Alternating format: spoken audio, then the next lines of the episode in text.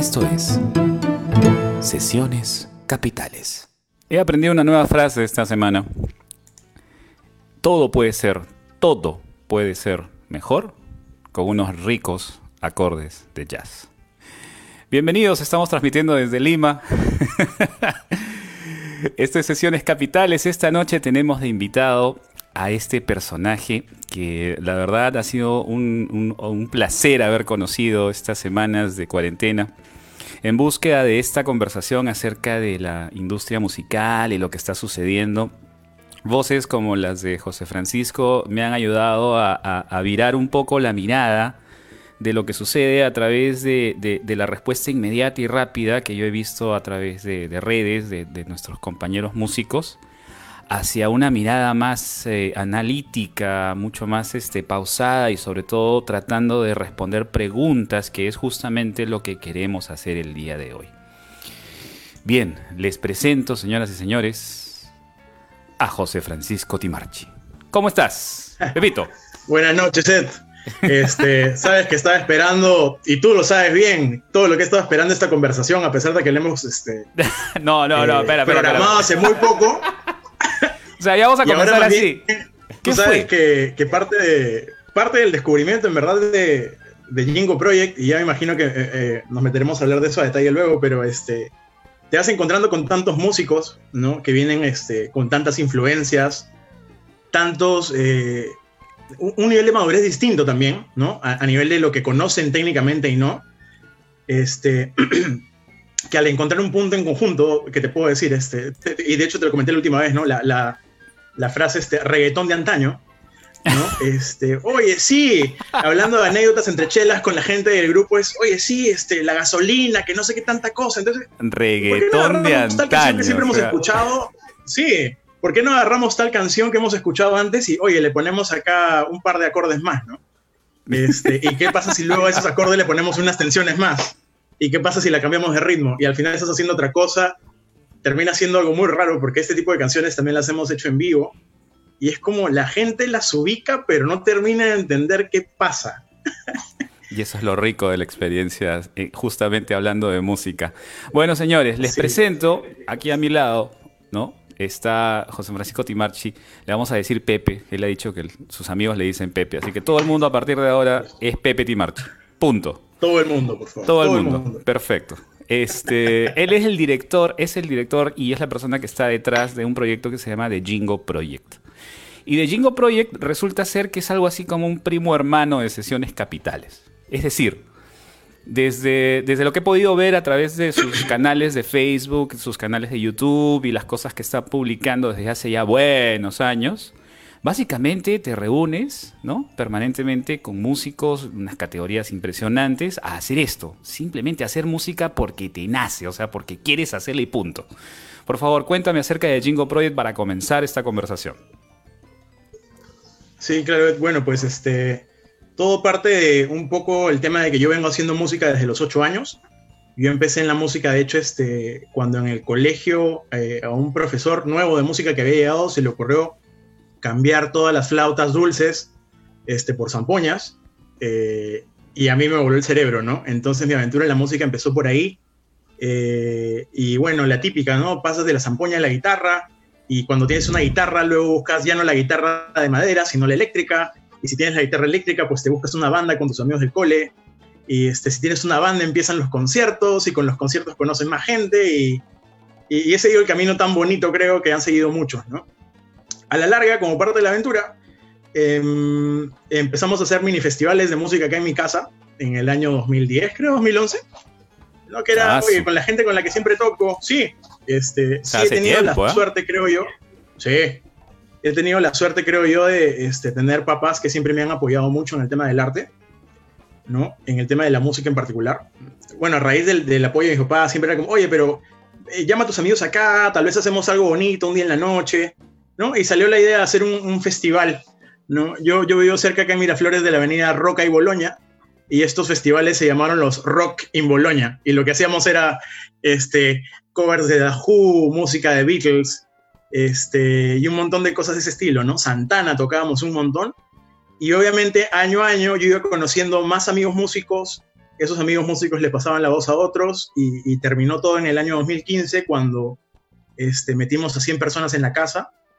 Eh, yo me emocioné con la parte de los equipos, sí, yo me emocioné con la parte de los equipos y de la nada eh, el que tocaba el, O sea, Serenazgo ya no venía por el vecino, porque al vecino hasta lo invitábamos. Serenazgo venía por el que vivía 6, 7 cuadras.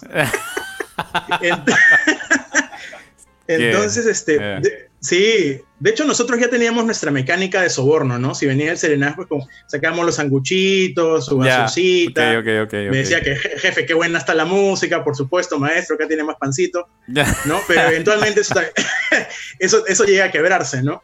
Entonces, este, nos cayó el multón de rigor. Ah, caray, espérate un ratito. O sea, Jingo comenzó con multa. O sea... Comenzó, escúchame, Jingo nace de las raíces del rock. El rock tiene que ser transgresor. Ya, o sea, tu papeleta ahí, tu papá pagando, ¿no? Por supuesto. Por supuesto.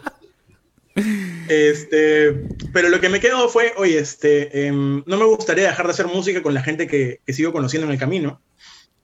Este, porque yo, yo, apoyaba mucho, por ejemplo, amigos cantantes, ¿no? La típica de, quieren hacer un concierto, pero no tienen con quién tocar. Y yo he sido guitarrista de un montón. Entonces este, dije, oye, ¿qué pasa si migro todo esto a un canal digital? Abro, abro una página, ¿no? Y este, empiezo a colgar tipo videos este, de la gente con la que me voy encontrando. Y así nació Jingo Project. Eh, Jingo era mi perro, ¿no? Él no se Sí, eso leí. ¿Qué paja eso? Porque además el logotipo es el perrito, ¿verdad? Sí, de hecho es el, logo de Jingo es justo el que está acá, es un labrador. De hecho, este Jingo era un labrador. Ya, este, ok. Cosa graciosa, cosa graciosa, mira tú. Yo sin ser marquetero, lo que me di cuenta es, yo colgaba una foto de Jingo o algo y era súper popular. Entonces mi perro era no solo un perro, sino una marca. Por Dios, o sea, compartimos hasta ah". eso. O sea, yo, yo a, mi gata la tengo en los videos y cada vez que pongo a mi gata frente a la cámara, ese video la rompe. O sea... es exactamente. Nosotros nos pasamos tres semanas estudiando la música, yo hago las partituras, los arreglos, este, ensayamos, todo, no importa. Pero si aparece la gata haciendo miau, es ya, listo, se acabó. Sí, sí, éxito instantáneo, claro. Con Jingo pasaba lo mismo. De hecho, este, en la estructura, en la estructura de, de la Jingo Project, Jingo es el CEO. Es así como Miguel grabó en el Congreso. Este, es una posición que se eternamente. Yo soy director, yo soy director de Jingo porque Jingo es el CEO. Yo no puedo ser CEO. Entonces, este, mantenemos eso, ¿no? Y este, y ahí empezó, mira, justo acá tengo este, un modelo de, de lo que fue el primer parante, porque las primeras sesiones de Jingo se grababan. Este, Oye, las primeras sesiones de, Jingo eran grabadas con un celular. no, no, espera, espera, espera. vamos, vamos, a, vamos a contar acerca de eso porque es importante las limitaciones cuando comenzamos a hacer estos juguetes, estos juegos, ¿no? Los juguetes que tenemos al principio. Y déjame contarte algo que también eh, comparto contigo directamente en, sesiones capitales. Nuestros primeros videos también fueron con celulares. Este, además, eh, nosotros sufríamos de micrófonos. La primera vez que hemos grabado en el estudio, hemos grabado con lo que teníamos, micros dinámicos que obviamente no sirven para eso, pero es lo que hay. Este, instrumentos. Claro o sea, soñábamos con las cosas, con las cosas en el piso y todo eso, pero no había y entonces simplemente había que hacer. Pero sabes que una cosa que sí es importante es que todo esto comienza con algo, con una idea que yo siempre eh, eh, y creo que creo que he compartido con mucha gente que además la he escuchado de gente muy importante. Te conté que hace algunos meses estuvimos en Argentina conversando con Tuiti González y él contaba una anécdota acerca de eh, las primeras veces que grabó con Fito y que para hacer un noise gate en el estudio, ¿ah? lo único que tenían era este noise gate, un pedal del guitarrista, que era un pedal que estaba recontra matado, viejo, que ya, o sea, que literalmente tenía tapitas de colgate. Ya, eso. Y entonces, este.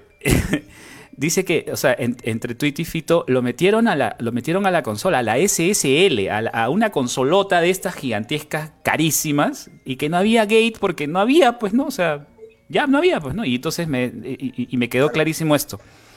No porque no tengas un noise gate para poder hacer lo que quieres hacer en ese momento en tu cabeza, vas a dejar de grabar. Tú lo que quieres en ese momento es seguir grabando, punto. Y entonces nace de la idea de que lo que quiero hacer es seguir haciendo música. No me interesa si lo que tengo que hacer es tocar una guitarra de palo de, 20 soles con cuerdas literalmente hechas del colgador de mi mamá. Mi mamá debe estar peleando conmigo mañana porque su ropa se ha quedado tirada en el patio. Pero yo esas cuerdas, esos cables los puse en mi guitarra y me seguí, seguí tocando. Esa sensación de seguir haciendo música porque te nace hacer música. Y esa es la primera cosa importante que rescato yo de todas las personas con las que he conversado. Es el hecho de seguir haciendo música, de hacerla. En medio de esta pandemia, en medio de lo que está sucediendo ahora, que también vamos a conversar de eso, obviamente una de las primeras cosas que me, que me quedó claro en, este, en estas conversaciones capitales es el hecho de que todos compartimos este deseo de seguir haciendo música. Cada uno de nosotros tiene obviamente sus, sus bemoles, los problemas que nos están sucediendo, las cosas individuales, todo. Pero compartimos eso, compartimos querer, siguiendo, compartimos querer seguir haciendo música. Y nace justamente de, este tema de, comenzar con, tantas limitaciones, ¿no? Porque es como, es como yo, mira, a ver, yo soy sanmarquino, entonces el tema de las limitaciones en los laboratorios para mí es un ejercicio de lo que va a venir después, la realidad nacional. O sea, es así. Ah, el laboratorio en realidad sí, ahí sí, ahí yo conocí el concepto de laboratorio, no por el hecho de, que, de, practicar con elementos este, tecnológicos y técnicos para poder este, comprobar algunas hipótesis. No, no. Ahí era simplemente, compadre, tú tienes que lograr este resultado y lo único que tienes son cuatro tacitas, dos tapitas de colinos y tres cables. Ya tú ves, pues, o sea. y al final de cuentas el resultado sigue siendo música, sigue siendo arte. Y eso es lo bueno, eso es lo bueno de haber comenzado así, de verdad. Las limitaciones nos han puesto a nosotros también retos increíbles, ¿ah? increíbles, de verdad. Y, ha sido muy importante haber, comenzado así. Porque, no sé, o sea, tiene una mística diferente. Llegas a un resultado y ese resultado te parece oro, oro, puro. Yo he escuchado, escúchame, una de las cosas que yo siempre hago cuando conozco un proyecto es me voy así a la lista de YouTube, no me voy a los más vistos, ¿ah? me voy a los más antiguos, así el último, el primero. A, ver, ¿De dónde nace esa vaina? Entonces, si ustedes se van a la, a, la cuenta de Jingo, de Jingo Project, y ven el primer video, se van a dar cuenta ustedes que realmente están hablando de una reunión de amigos en una sala. Sí. Y yo, estaba sin barba. Sí, estaba, estabas, como, estabas como en 700 millones de pelos menos, ¿no? O sea, en la cara, sí, más o menos. Sí, y, este, y 10 kilos menos también, sí. También, sí, sí, sí, claro.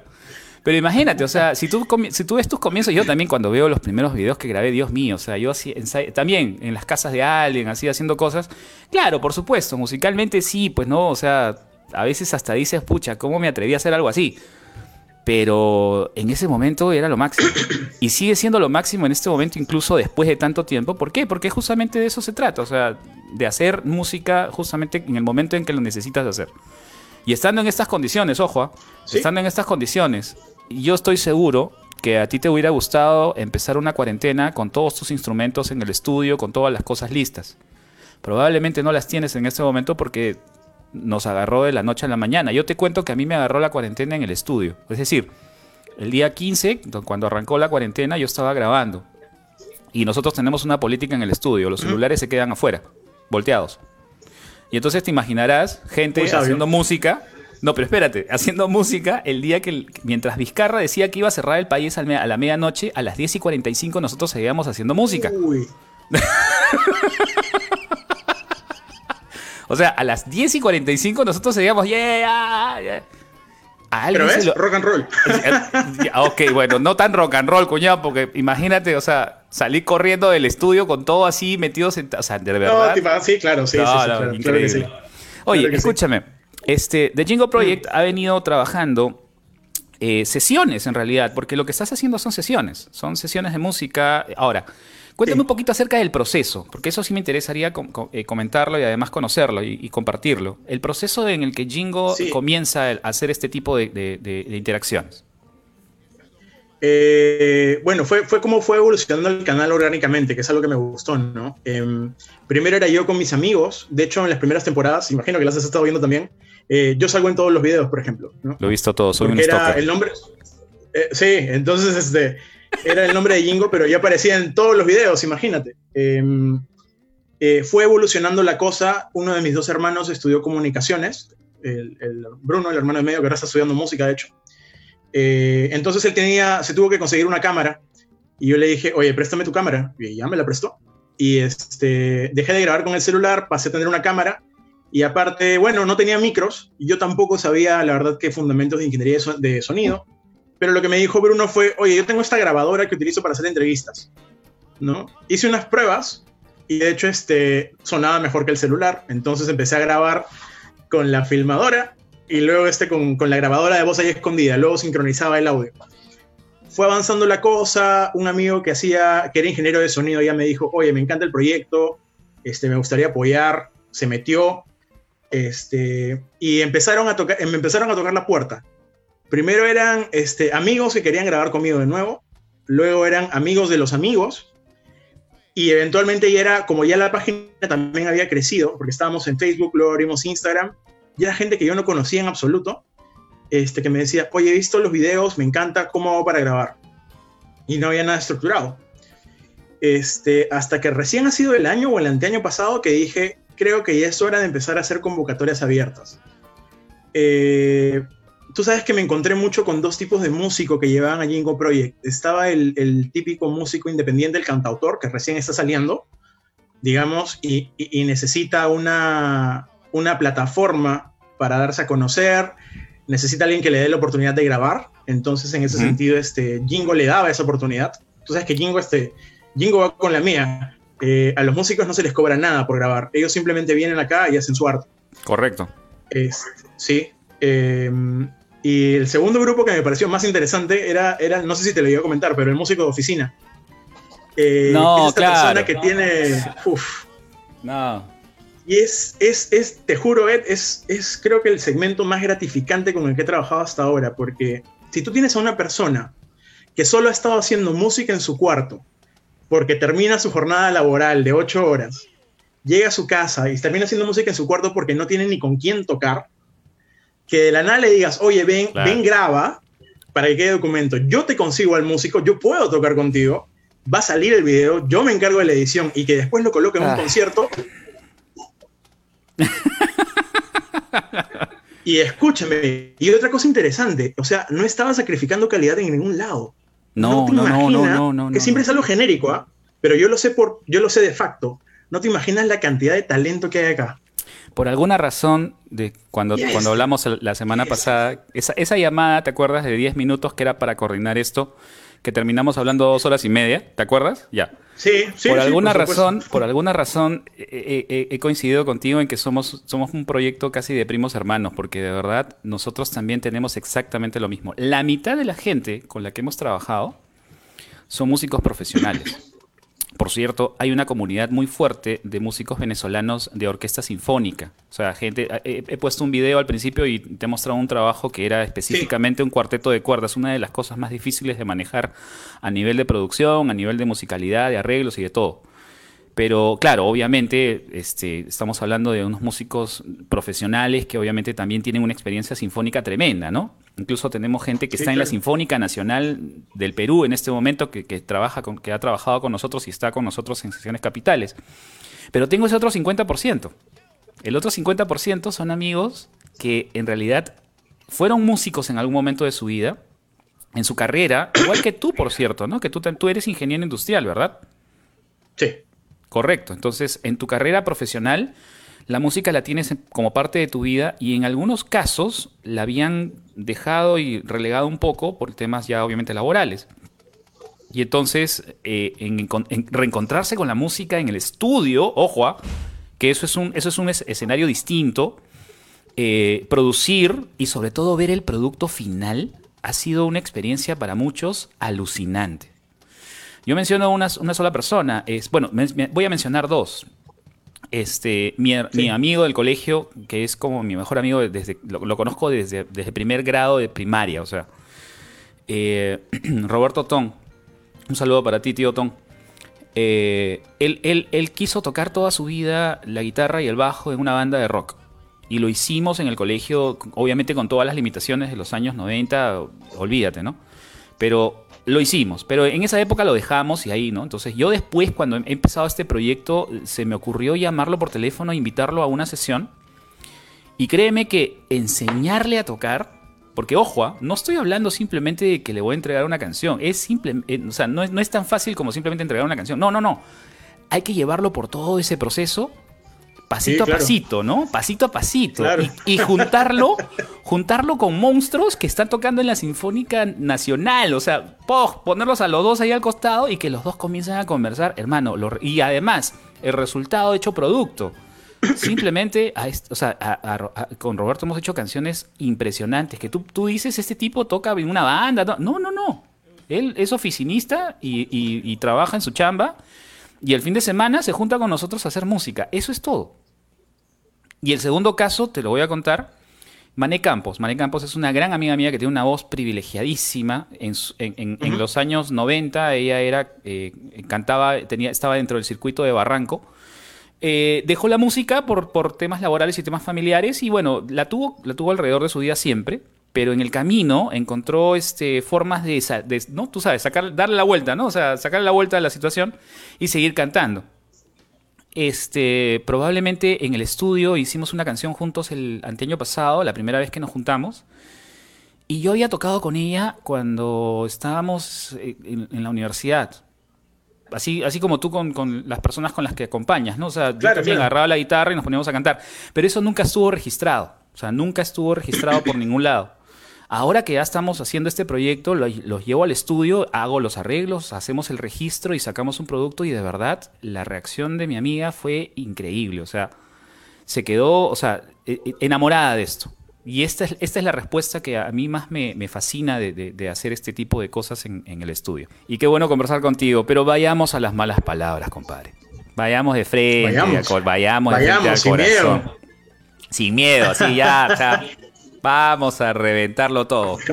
sí, ya fue todo. Ya fue todo. Bueno, cayó el meteorito, como decía este eh, que sana, cayó, o sea, se, nos, o sea, pasó algo muy, muy grave con el tema de la música en este momento. Está, está, está sucediendo. Ya pasó en realidad, ya pasó. O sea, en principio, eh, hablando de modelos de negocio, el concierto desapareció por lo menos hasta nuevo aviso, y ese nuevo aviso suena a que va a ser un nuevo aviso de aquí a muy buen tiempo. Es decir, quizás dentro del modelo de negocio de, la música, el concierto terminaba siendo lo, el, centro de todo un ecosistema. Alrededor, obviamente, estaba la comunicación y el marketing, y obviamente también estaba el merchandising, etcétera, etcétera. Pero básicamente el concierto había terminado siendo lo más importante para todo un modelo de negocio. Y vino el coronavirus. Y de pronto el concierto desapareció. Las respuestas han venido por todo lado. Socorro, auxilio, ayuda. Todo, todo. Mucho por pánico, como tú me dijiste la última vez que conversamos. No, no, no, no, yo, yo eh, vuelvo a repetirlo y esa va a ser la frase. Más, cuando, cuando termine escribiendo el artículo acerca de todo lo que estoy haciendo, es la frase es histeria. O sea, fue. Histeria, histeria, histeria, histeria. La respuesta, la respuesta ha sido un poco histérica. O sea, y, la verdad, este, inclusive ahora, este, ya ha pasado la, primera, la primera etapa, mira qué rápido se queman etapas en, digital. Pasada una primera etapa rápida de respuesta inmediata de, la gente, este, se les acabaron los likes. O sea, la gente ya se quemó también esa, esa etapa. Ya pasamos por la etapa de los likes. Ya, o sea, ya, ya nos, nos ¿De qué te ríes? que es obvio, o sea. Bueno, no, comencemos así, pues ya ves. No, no, no. Sino que yo te he contado, yo te he contado cuando hablamos en esa llamada de, que yo también he estado renegando mucho por, por todas estas respuestas y posturas que en el camino.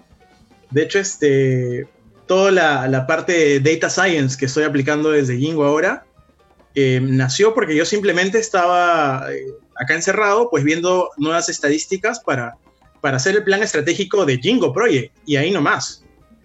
Eh, lo que pasó fue que empezaron eso. entrevistas. Qué bonito suena eso, hacer, hacer planificación estratégica. Voy a contar a la gente, tú vienes de, vienes además, bueno, obviamente eres músico, eh, pero tu, perfil profesional viene de otro lado, ¿no?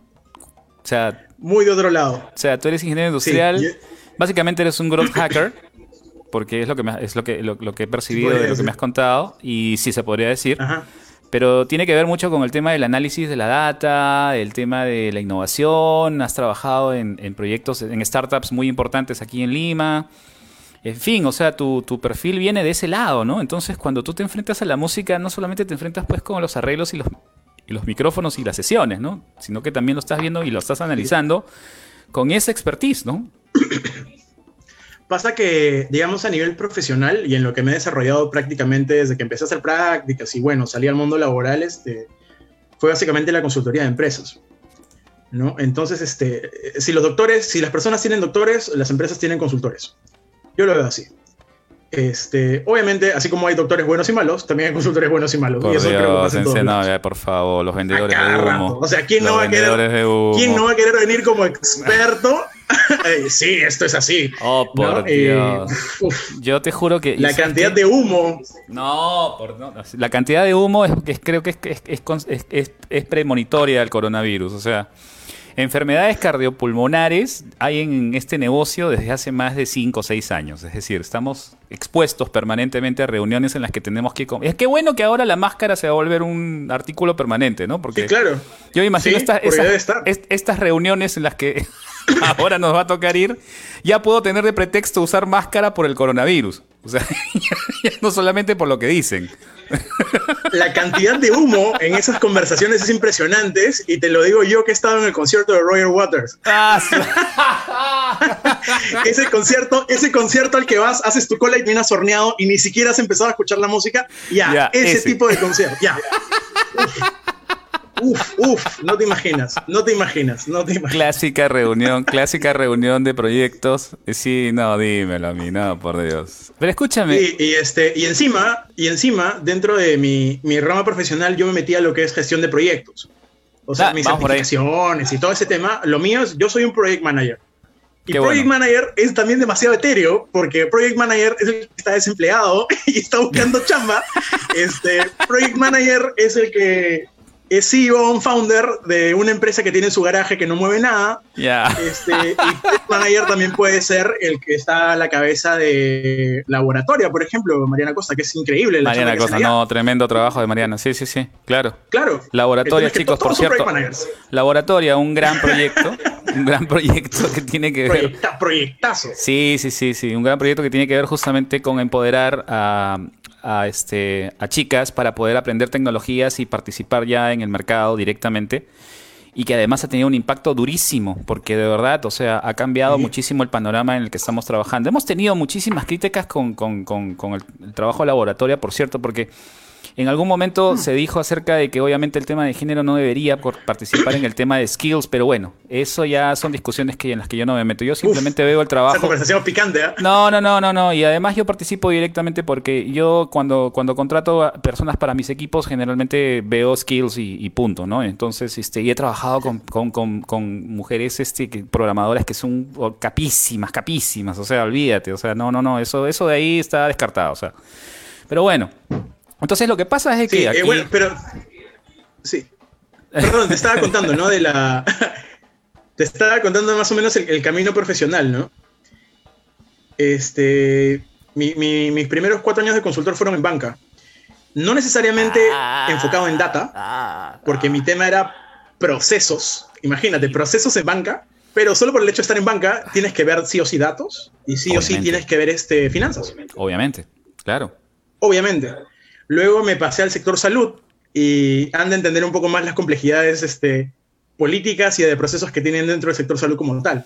Socorro, y, verdad. Y uff. Sí, Sí. uff, olvídate, ¿no? Este, y luego ya terminé en el mundo de las startups. Este, estuve, de hecho, en Cabify hasta hace poco. Ya, Eh, la claro, experiencia sí. tremenda, ¿no? Es, es un, eh, Cabify es el unicornio español, es, es la empresa que por dentro hace todo bien prácticamente. Eh, todo apoyado en data, no se complican con nada. Este, la toma de decisiones es rapidísima, ¿no? Entonces te permite innovar. Y he visto un poco de todo. Tú sabes que la banca es súper rígida a nivel de estructuras. Por supuesto. Las startups cambian tres, cuatro veces en un solo año, ¿no? Entonces. Yo todavía, este, yo todavía me sorprendo, hay me de sorprendo de, lo que hizo Interbank con, con IDEO en, en Lima junto con, con la este la Victoria Labs, ¿no? O sea, las primeras intervenciones de Claro. con, con, con Interbank y con el grupo Interbank y después ya el Centro de Innovación de BCP. Pero en fin, bueno, no vamos a entrar por ese lado ya. ya lo vamos a dejar para el lado. Yo más bien me quiero meter en el tema de por qué, cómo es que un ingeniero industrial que estudia data termina haciendo música y después junta los dos, los dos mundos y comienza a preguntarse preguntas que son muy incómodas, papá, de verdad. O sea, ¿qué, qué ladilla te has puesto con este tema, cuñado? ah? O sea, ¿Alguien tenía que hacerlas? A- Alguien tenía que hacerlas, creo. ladilla, por mi estoy- madre. O sea, Estoy, yo estoy llegando a, ya a ese punto en, en la vida, en lo que creo que llegan muchas personas, que es como que ya te va importando menos los comentarios de la gente. Entonces, este, si vas a preguntar algo incómodo, no te importa en verdad si, si la gente está sensible o no por el tema, ¿no? Eh, porque Sí, lo lo que- bonito también de la data es que no considera tus sentimientos. la data no, te muestra hechos, sí, sí, te sí. gusten o no. Te la pone Eh, pero bueno, ¿cómo salió? Sí. ¿Cómo salió todo el tema de, la, de, de integrar estos dos mundos? Fue como te cuento, ¿no? Em, yo estaba, de hecho, viendo la data de Jingo Project, em, digamos, para, para, para planear cosas del proyecto realmente. Era, era oficialmente eso. Este, ya voy haciendo cinco años de proyecto, se han hecho como 120 videos, hemos trabajado con 100 músicos, hemos visto un montón de géneros. Tú sabes que Jingo Project no discrimina géneros musicales. Vas a encontrar desde el folk, que se está vendiendo mucho ahora, hasta la música criolla, que de hecho no tenía una ventana tan grande como debió haber tenido, si me preguntas en lo personal. Correcto. ¿no? Este, pero a la, a la par estaba escuchando mucho de los conversatorios y, y, todas estas reuniones que se están haciendo entre gestores culturales de, de cuál era la postura frente del, del sector frente cuidado, a este tema. que comienzas a picar ahí. Cuidado. No, sí, ahí empezamos, ahí empezamos. Agárrate. Ojalá estés sentado, Ed, ojalá estés sentado. O sea, porque esto se va estás- a poner incómodo. O sea, tú, tú quieres, tú quieres, tú quieres llevar, tú quieres llevar este, este live que tiene cinco gatos a, a- a que comiencen a, por favor. sí, ahorita. lo importante.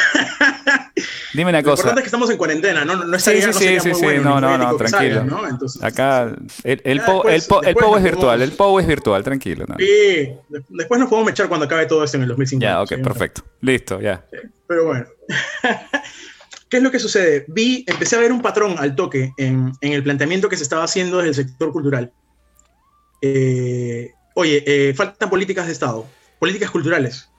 Eh, falta apoyo, ¿no? Este, falta que nos organicemos. Y, bueno, la parte de organizar, ok, yo creo que sí hacía falta. Eh, esta, el, coronavirus dentro de todo ha sido un buen inductor en ese sentido. Primera vez, o sea que podíamos escuchar algo como un censo de músicos, que creo que ha sido un esfuerzo bastante bueno y que, o sea, si no salió una coyuntura así, literalmente tenía que pasar una pandemia para empezar a organizar las cosas de esa forma. Muchas cosas Pero- han tenido que pasar así. Pero sí, sí es cierto. Muchas cosas han tenido que pasar, sí. Yo te, Pero yo este, te cuento. estaba ese tema, ¿no? Oye, dime, dime, perdón. Yo te cuento que en realidad este, mi perspectiva o bueno, mi, sen- mi sensación sobre este tema es en realidad que no, yo no estoy descubriendo problemas nuevos a partir del coronavirus. Yo lo que estoy viendo es que le levantamos el, o sea, prendimos el micrófono a una serie de problemas que ya teníamos hace tiempo, ¿eh? O sea, no se hagan los locos, ¿ah? La música en este país, la industria musical, digo industria musical entre comillas, ¿ah? Porque yo de verdad considero también- que en este país no existe industria musical. Pero la industria musical, entre comillas, en realidad lo que está haciendo es desnudar sus problemas internos, eh, exac- exacerbados no, sino más bien amplificados. Vamos a hablar como músicos. O sea, le, le prendimos el amplificador a una guitarra eléctrica Sí. que solo estaba sonando con... ¿no? Sí. Y de pronto Sí, le claro. prendimos el amplificador y había como 400 efectos y empezó la, o sea, la ganancia se fue a mil y de pronto, ah, así suena esta vaina. O sea, sí, pues así suena. pues, o Tal sea, cual. así suena Tal nuestra cual. industria musical.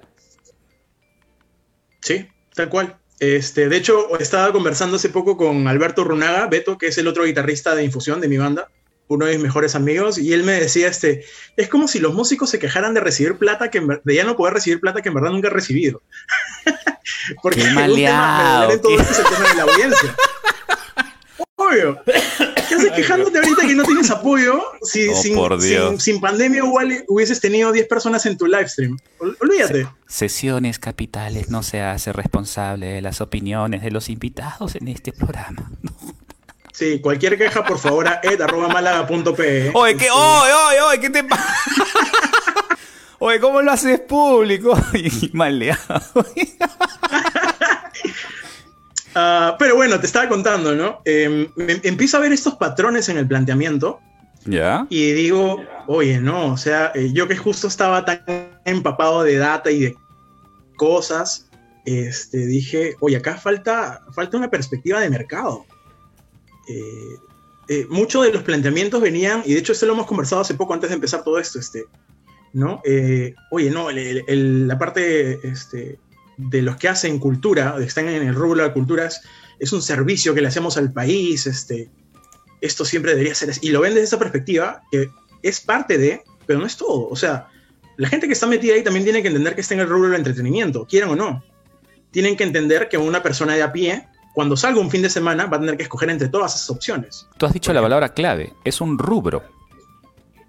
Sí. Ojo, ya cuando ya empiezas a hablar así, este, tenemos, tenemos otras herramientas para empezar a meternos también con este tema, o sea. Porque vamos, sí, que la música que nos llena, que nos saca, que nos, que nos ayuda. Y que, todos somos seres llenos de luz. Pero eso no arregla nada. ¿Qué es que realmente puede ser. ¿Qué? ¿Qué hacemos? ¿Qué hacemos, Ed? Porque las cosas, sabemos que las cosas no se arreglan con intenciones. Correcto. Ok, vamos, vamos, partamos por ahí. Partamos por ahí. Partamos, partamos con que tenemos un problema que obviamente eh, se amplifica, obviamente, en una situación como esta. Eh, yo he escuchado las opiniones de gente que también está metida en la música. Ya sabes que, bueno, he tenido la oportunidad de poder conversar con. Mis, primeras dos conversaciones capitales, este, mis primeros pininos han sido pues con, dos monstruos, ¿no? Tito Manrique, que es el director de Cosa Nuestra, un gran músico, candidato a Grammy, ganador de dos gaviotas de plata y, y etcétera, etcétera. Un gran, gran, gran músico, un saludo a mi tío Tito. Y Luchito Quequesana, que es un amigo mío de hace mucho tiempo, que también, obviamente, no hay que ni siquiera presentar los papeles, ¿no? O sea, Lucho Quequesana es uno de los, de los mejores este, músicos contemporáneos en el Perú y, su carrera lo dice todo. Es decir, no tenemos por qué ni siquiera pensarlo. Y ambos coinciden en eso, ¿no? O sea, sí, hay un problema, hay un problema complicado. Perfecto. Entonces, yo cuando miro a Jingo y miro el proyecto Labrador, que es el proyecto justamente que nos convoca el día de hoy, porque Labrador es un proyecto derivado de. ¿Es correcto? Derivado de Jingo.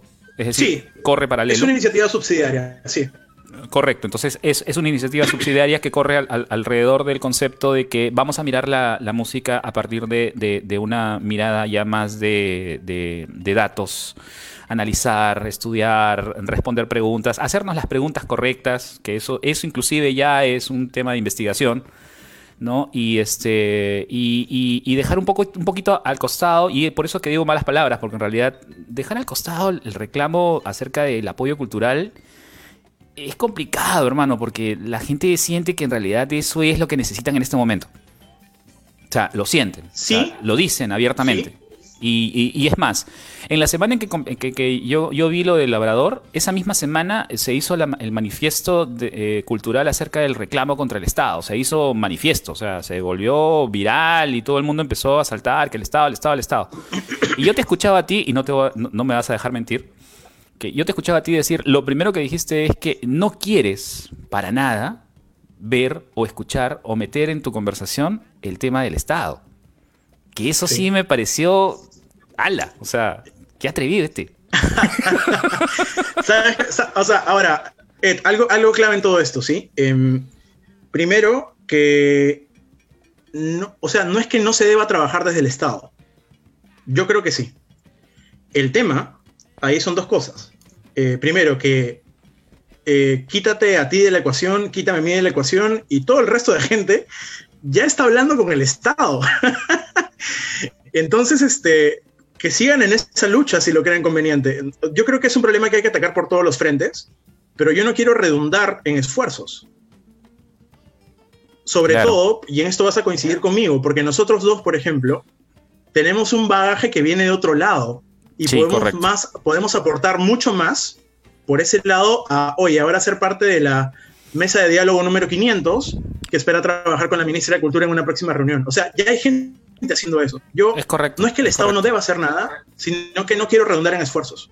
Todas las mesas, todas las mesas de trabajo que he tenido yo, este, donde han habido resultados impresionantes acerca de innovación, todas las mesas de trabajo que se han hecho a partir de proyectos de innovación que tienen que ver con, ese, ese, calibre de, conversación. Las que más han tenido éxito han sido las multidisciplinarias abiertas. Es decir, ¿cómo soluciono este problema con innovación digital o con innovación en general? Y me reúno con gente tan, tan, tan, tan loquísimamente dispar como este, desde las ciencias sociales hasta la matemática pura, pasando por los artistas y pasando por, o sea, siempre una multidisciplin o sea, multidisciplinario por completo, pero además los aportes que se hacen y las soluciones que nacen a partir de esas conversaciones terminan siendo justamente eso, ¿no? O sea, sacarlas desde otros contextos. Mm. Eh, Labrador lanzó un primer proyecto, un, perdón, un primer resultado acerca de tu estudio que hiciste sobre sobre este lives en Instagram, correcto, ¿no es cierto? Eh, cuéntame un poquito acerca de eso porque quiero mostrar algunos datos. Dale, este, lo que pasa ahí es lo siguiente. Em, cuando pasa todo el efecto de todo el tema de la, cuarentena, para empezar, eh, lo que yo veo es una migración automática, porque yo paro mucho entre músicos por el mismo hecho de Jingo Project y todo. Eh, veo una migración automática que como lo dije alguna vez, responde más a, un tema de inercia que de innovación, hacia pasar al, al concepto de live streaming, que es básicamente desde el punto de vista la primera respuesta es esa? ¿Por qué? Porque bueno, em, yo cuando estuve dictando un curso de gestión financiera de conciertos, por ejemplo, en, la EMCA, en, Arequipa, en verano, este, yo les puse ahí, ¿no? El, por cómo está estructurado acá el arte, en particular la música, entre un 60 a 85% de los ingresos de un proyecto independiente viene por conciertos en vivo.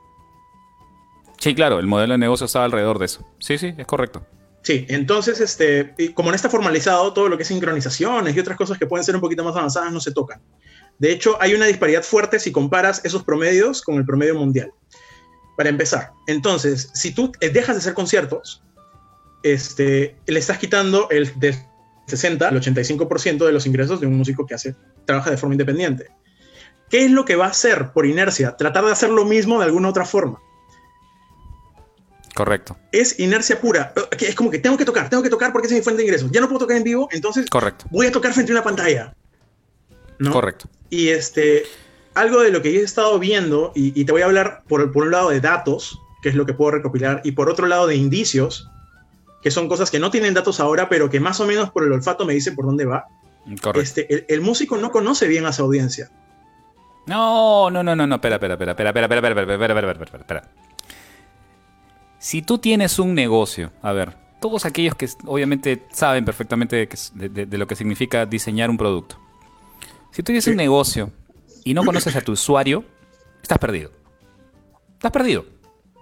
Sí. O sea, Ahora, ahí, viene, ahí, vienen, ahí viene una serie de conceptos nuevos y aparte viene el tema de que el labrador, si bien debajo del logo tiene la palabra, las palabras data science, eh, lo clave que hay que entender es que el labrador no solo se trata de data science. Lo que falta mucho en la industria musical son modelos de gestión. Si tú te das cuenta, cuando a un músico se le explica de gestión, se le explica un refrito de cosas que tú ves en un curso de negocios tradicional. Se le puede hablar de diseño de producto, de valor agregado, de, tener un, de definir un segmento, que son conceptos de marketing 101. Pero ¿sabes qué es lo gracioso? En la música no, en la música no aplican al 100%. ¿Por qué? Mira, con, con, Infusión, por ejemplo, con mi banda, este, nosotros nos dimos cuenta que un mercado muy bueno que tenemos era el mercado de los publicistas. La gente que trabaja en publicidad por algún motivo, y esto lo hemos visto porque descubren la música y empiezan a compartirla, este, les encanta la música instrumental, les gusta mucho infusión. Ese tipo de cosas, ese tipo de cosas no es algo que tú puedas determinar a priori. Ese es el tipo de cosas que te vas dando cuenta en el camino. O sea, el, el enfoque tradicional de negocios de, oye, define tu mercado y apunte hacia ahí, no, no aplica tanto en la música, porque la música creo que va a procesos cognitivos tan internos que más bien lo que te hace funcionar bien es tener la habilidad para darte cuenta de tus segmentos en el camino. Esa ah. vaina a nivel de gestión empresarial no existe. Hmm. Alguien que trabaja en marketing jamás te va a decir, anda descubriendo, anda descubriendo tus segmentos a medida que vas avanzando. O sea, no, hay forma. No, no, no, no. Pero en la música, en la música pasa. Ya, mira, pero espera, espera, espera, espera, espera, espera, Vamos, vamos, vamos por partes. Me voy a poner de lado también, obviamente. Tengo una carrera de ocho años estudiando en el conservatorio. Después este, me he vuelto especialista en mi instrumento. Además, soy profesor, trabajo en la universidad, eh, con el conservatorio también. Soy músico, obviamente, de carrera. Estoy haciendo todo eso. Estoy abocado específicamente a la academia. y a la interpretación, ¿no? A, mi instrumento, a la música, o a la composición, a la creación, a la creación, a, la creación musical, o etcétera, etcétera, ¿no? Cuando ya pasamos a modelos de negocio, ahí comienza la, disrupción, ¿no? La, disyuntiva, ¿no? Por ejemplo, mira, una cosa que estuve justamente viendo y analizando con, Tito Manrique es, esto. Tito es un productor. Eso quiere decir que él maneja, eh, maneja el, centro de producción. ¿no? Ponte a pensar así, centro de producción. Quiere decir que él es un, él es un hub, es un hub que justamente eh, e, ejemplifica el, hecho de que él tiene los medios de producción para poder hacer el producto que se llama música y en este caso obviamente todos quienes participan alrededor van y, se juntan alrededor del centro de producción para sacar un producto. Entonces, eh, lo que dijo fue realmente fantástico. Lo que necesita ahora para seguir, para seguir trabajando como centro de producción es que todos los pares que están alrededor dejen de necesitar el centro de producción, sino que también se vuelvan microcentros de producción. Es decir, músico, tú que tienes gastado miles de dólares en instrumentos y tienes una guitarra de 3 mil dólares y tienes una línea de efectos de 2 mil dólares y tienes un montón de cosas en tu estudio y en, tu casa, que sales con tu cable siempre a tu PA para conectarte al equipo grande y comenzar a tocar con nosotros, ahora te vas a tener que conectar a tu computadora. Y vas a tener que producir mm. ahí en tu casa. Es decir, necesitas un hardware más, una inversión más. Además, después de todo lo que has invertido, necesitas invertir un poco más y además necesitas una curva de aprendizaje en modelos de producción. Porque no los tienes. O sea, de esto me he encargado, Tito, ¿no? O sea, me he encargado yo este, contigo este, trabajando juntos. Ahora necesito que tú hagas ese paso. Es un paso nuevo. Muchos de ellos nunca se habían puesto a pensar de que necesitaban ese paso. Y ahora se enfrentan a eso. ¿De acuerdo? o sea, Mira, vamos a hacer una cosa. Yo voy a. Vamos a invadir esta pantalla de una vez. Dale. Resulta ser que. Este. Vamos a ponerlo por acá. Eso.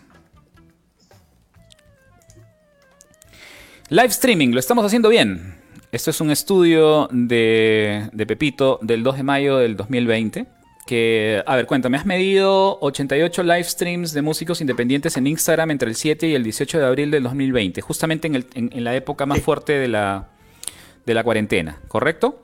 Cuando recién salió todo, sí, tal cual. Perfecto. Entonces, una de las primeras cosas que obviamente me salta a la vista es lo siguiente. Este. ¿Qué encontramos? Encontraste en realidad que eh, los porcentajes de conversión son bajísimos en Instagram. Bajísimos. Sí. O sea, es bueno, ya sabemos que las redes sociales convierten. Si convierto 0.03 a nivel de campaña, soy un, soy un genio. Pero este, a nivel de streamings, me parece bravísimo. ¿Tú has visto los streamings de, de Joinas? Sí. ¿Y por qué te ríes? ¿Y por qué te ríes? Oye, ¿tú quieres que me bloqueen a mí? ¿Tú, qué...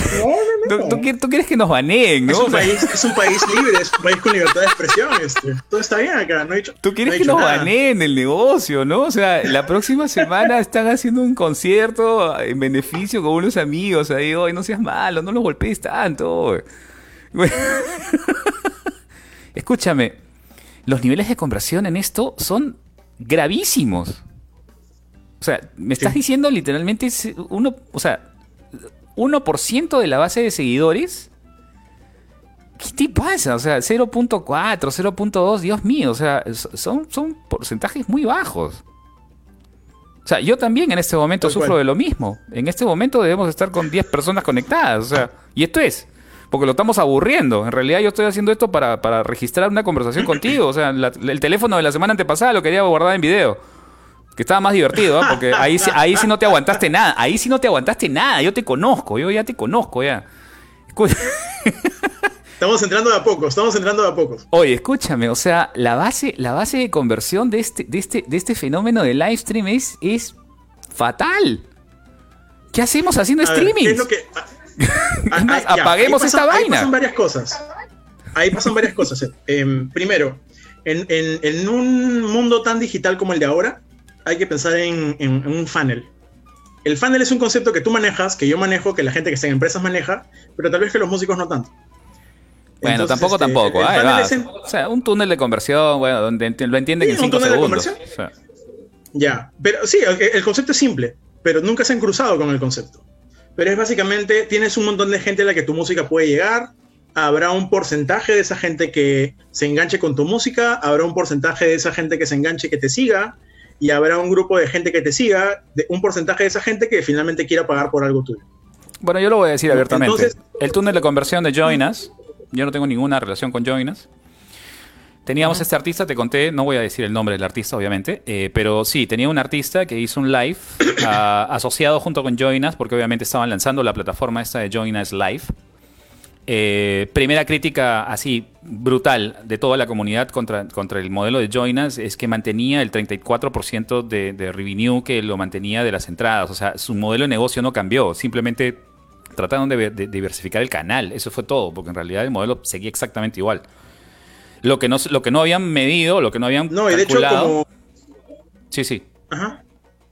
Lo que no habían calculado era, era, la conversión. O sea, la conversión fue tan baja de un artista conocido, de alguien, o sea, de gente conocida, porque su primera ronda fue: te regalo la plataforma para que me ayudes a lanzarla. Entonces, el lanzamiento la conversión fue bajísima. Y no me van a dejar mentir, señores de Joinas, yo los quiero mucho. Los, es más, es una plataforma que utiliza, utilizaba mucho cuando todavía estábamos con los conciertos en vivo, pero ahora que no va a haber conciertos el resto del año, su modelo de negocio de pronto se ha chocado con que ustedes han trasladado la clásica, acuérdense, yo los conozco, acuérdense que hablábamos acerca de pasar del offline al online sin cambiar el modelo Ahí está, pues.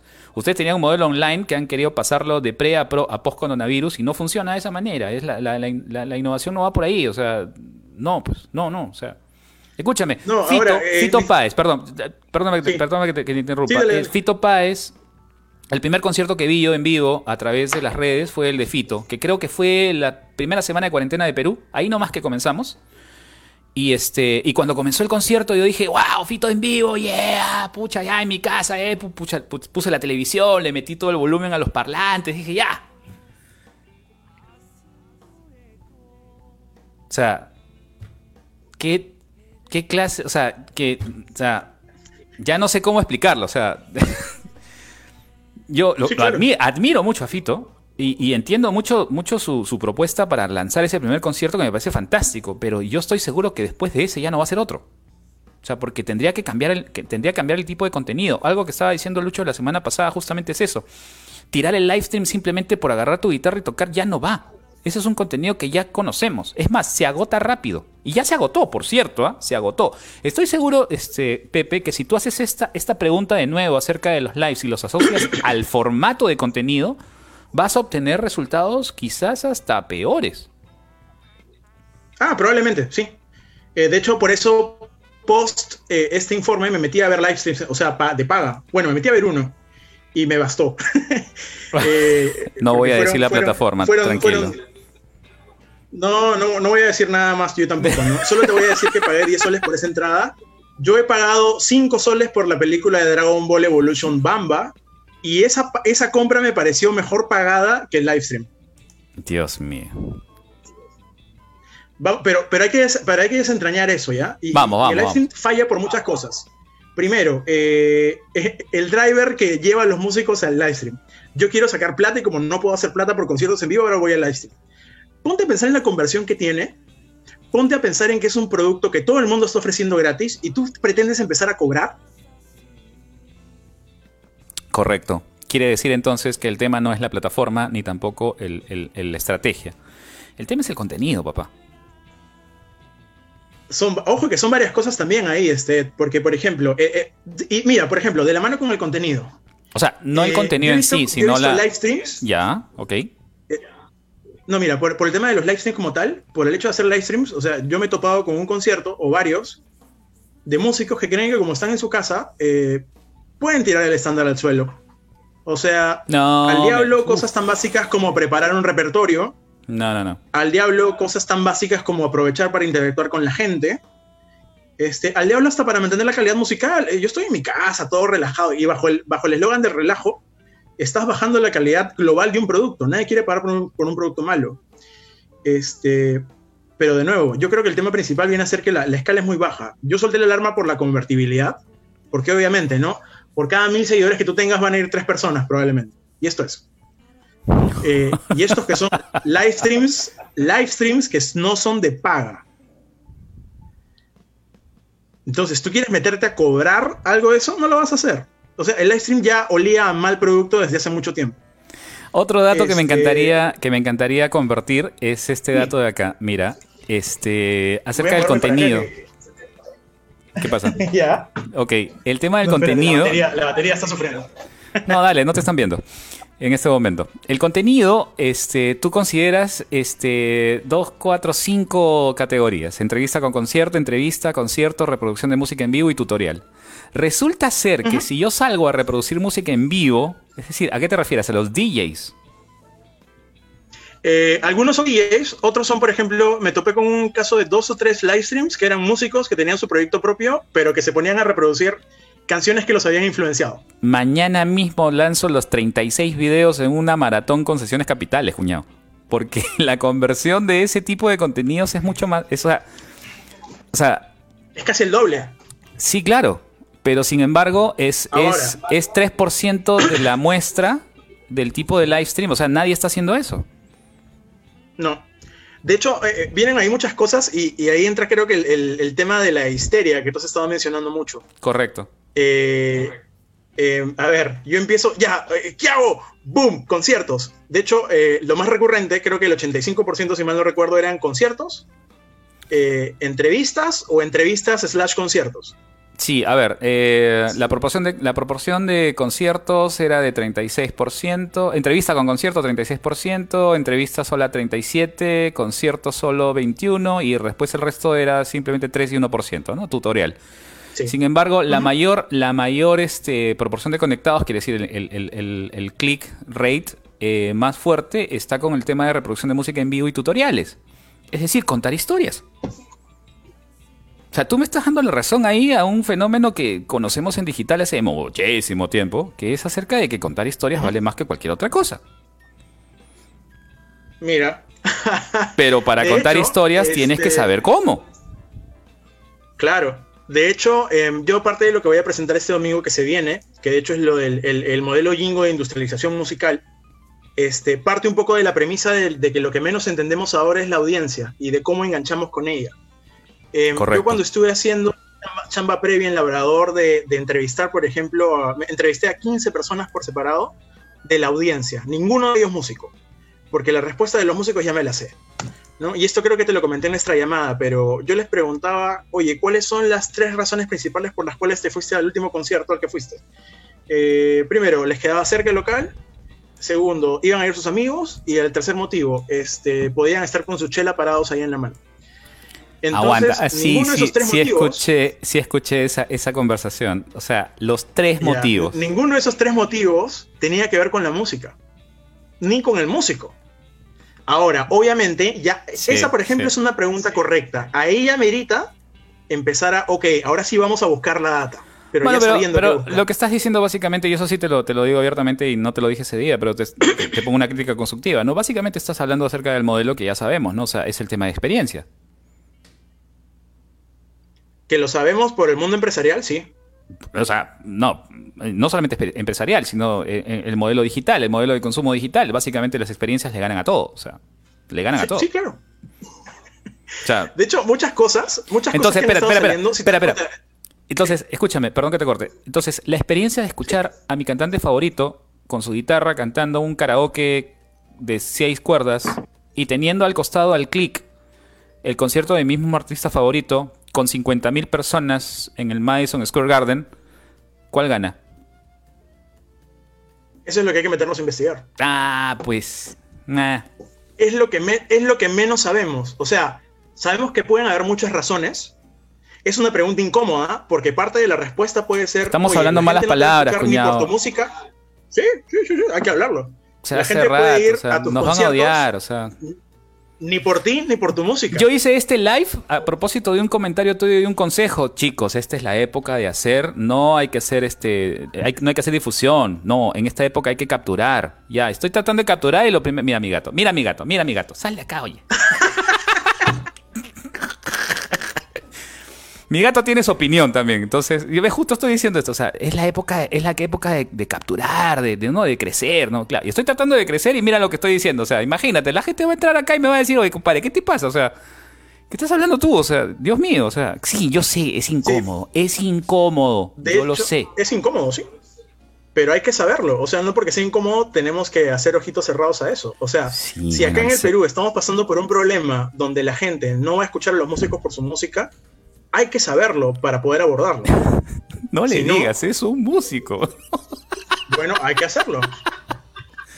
¿Le estás diciendo a un músico que, en el Perú no escuchamos música por la música?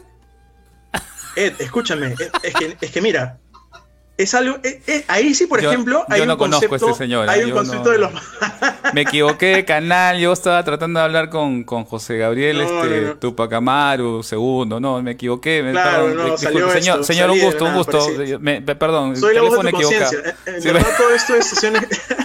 Yo, perdón. Yo soy eh, inteligencia artificial de sesiones capitales. No existo en realidad. Recapitulo, estaba presentando hoy un maestro Pokémon y íbamos a hablar de gaming y juegos y música. Hoy día no se trataba de esto. Señor, ¿usted por qué me está hablando de esto? Yo en realidad quería hablar acerca de música de videojuegos. ¿ah? No, no, no, perdón, ¿ah? me equivoqué. Pasan estas cosas, señor. Y vamos a tocar el tema de ser maestro Pokémon, tan importante en esta coyuntura. Oye, escúchame, no nos vamos a tirar eh, tanto tiempo. Escúchame.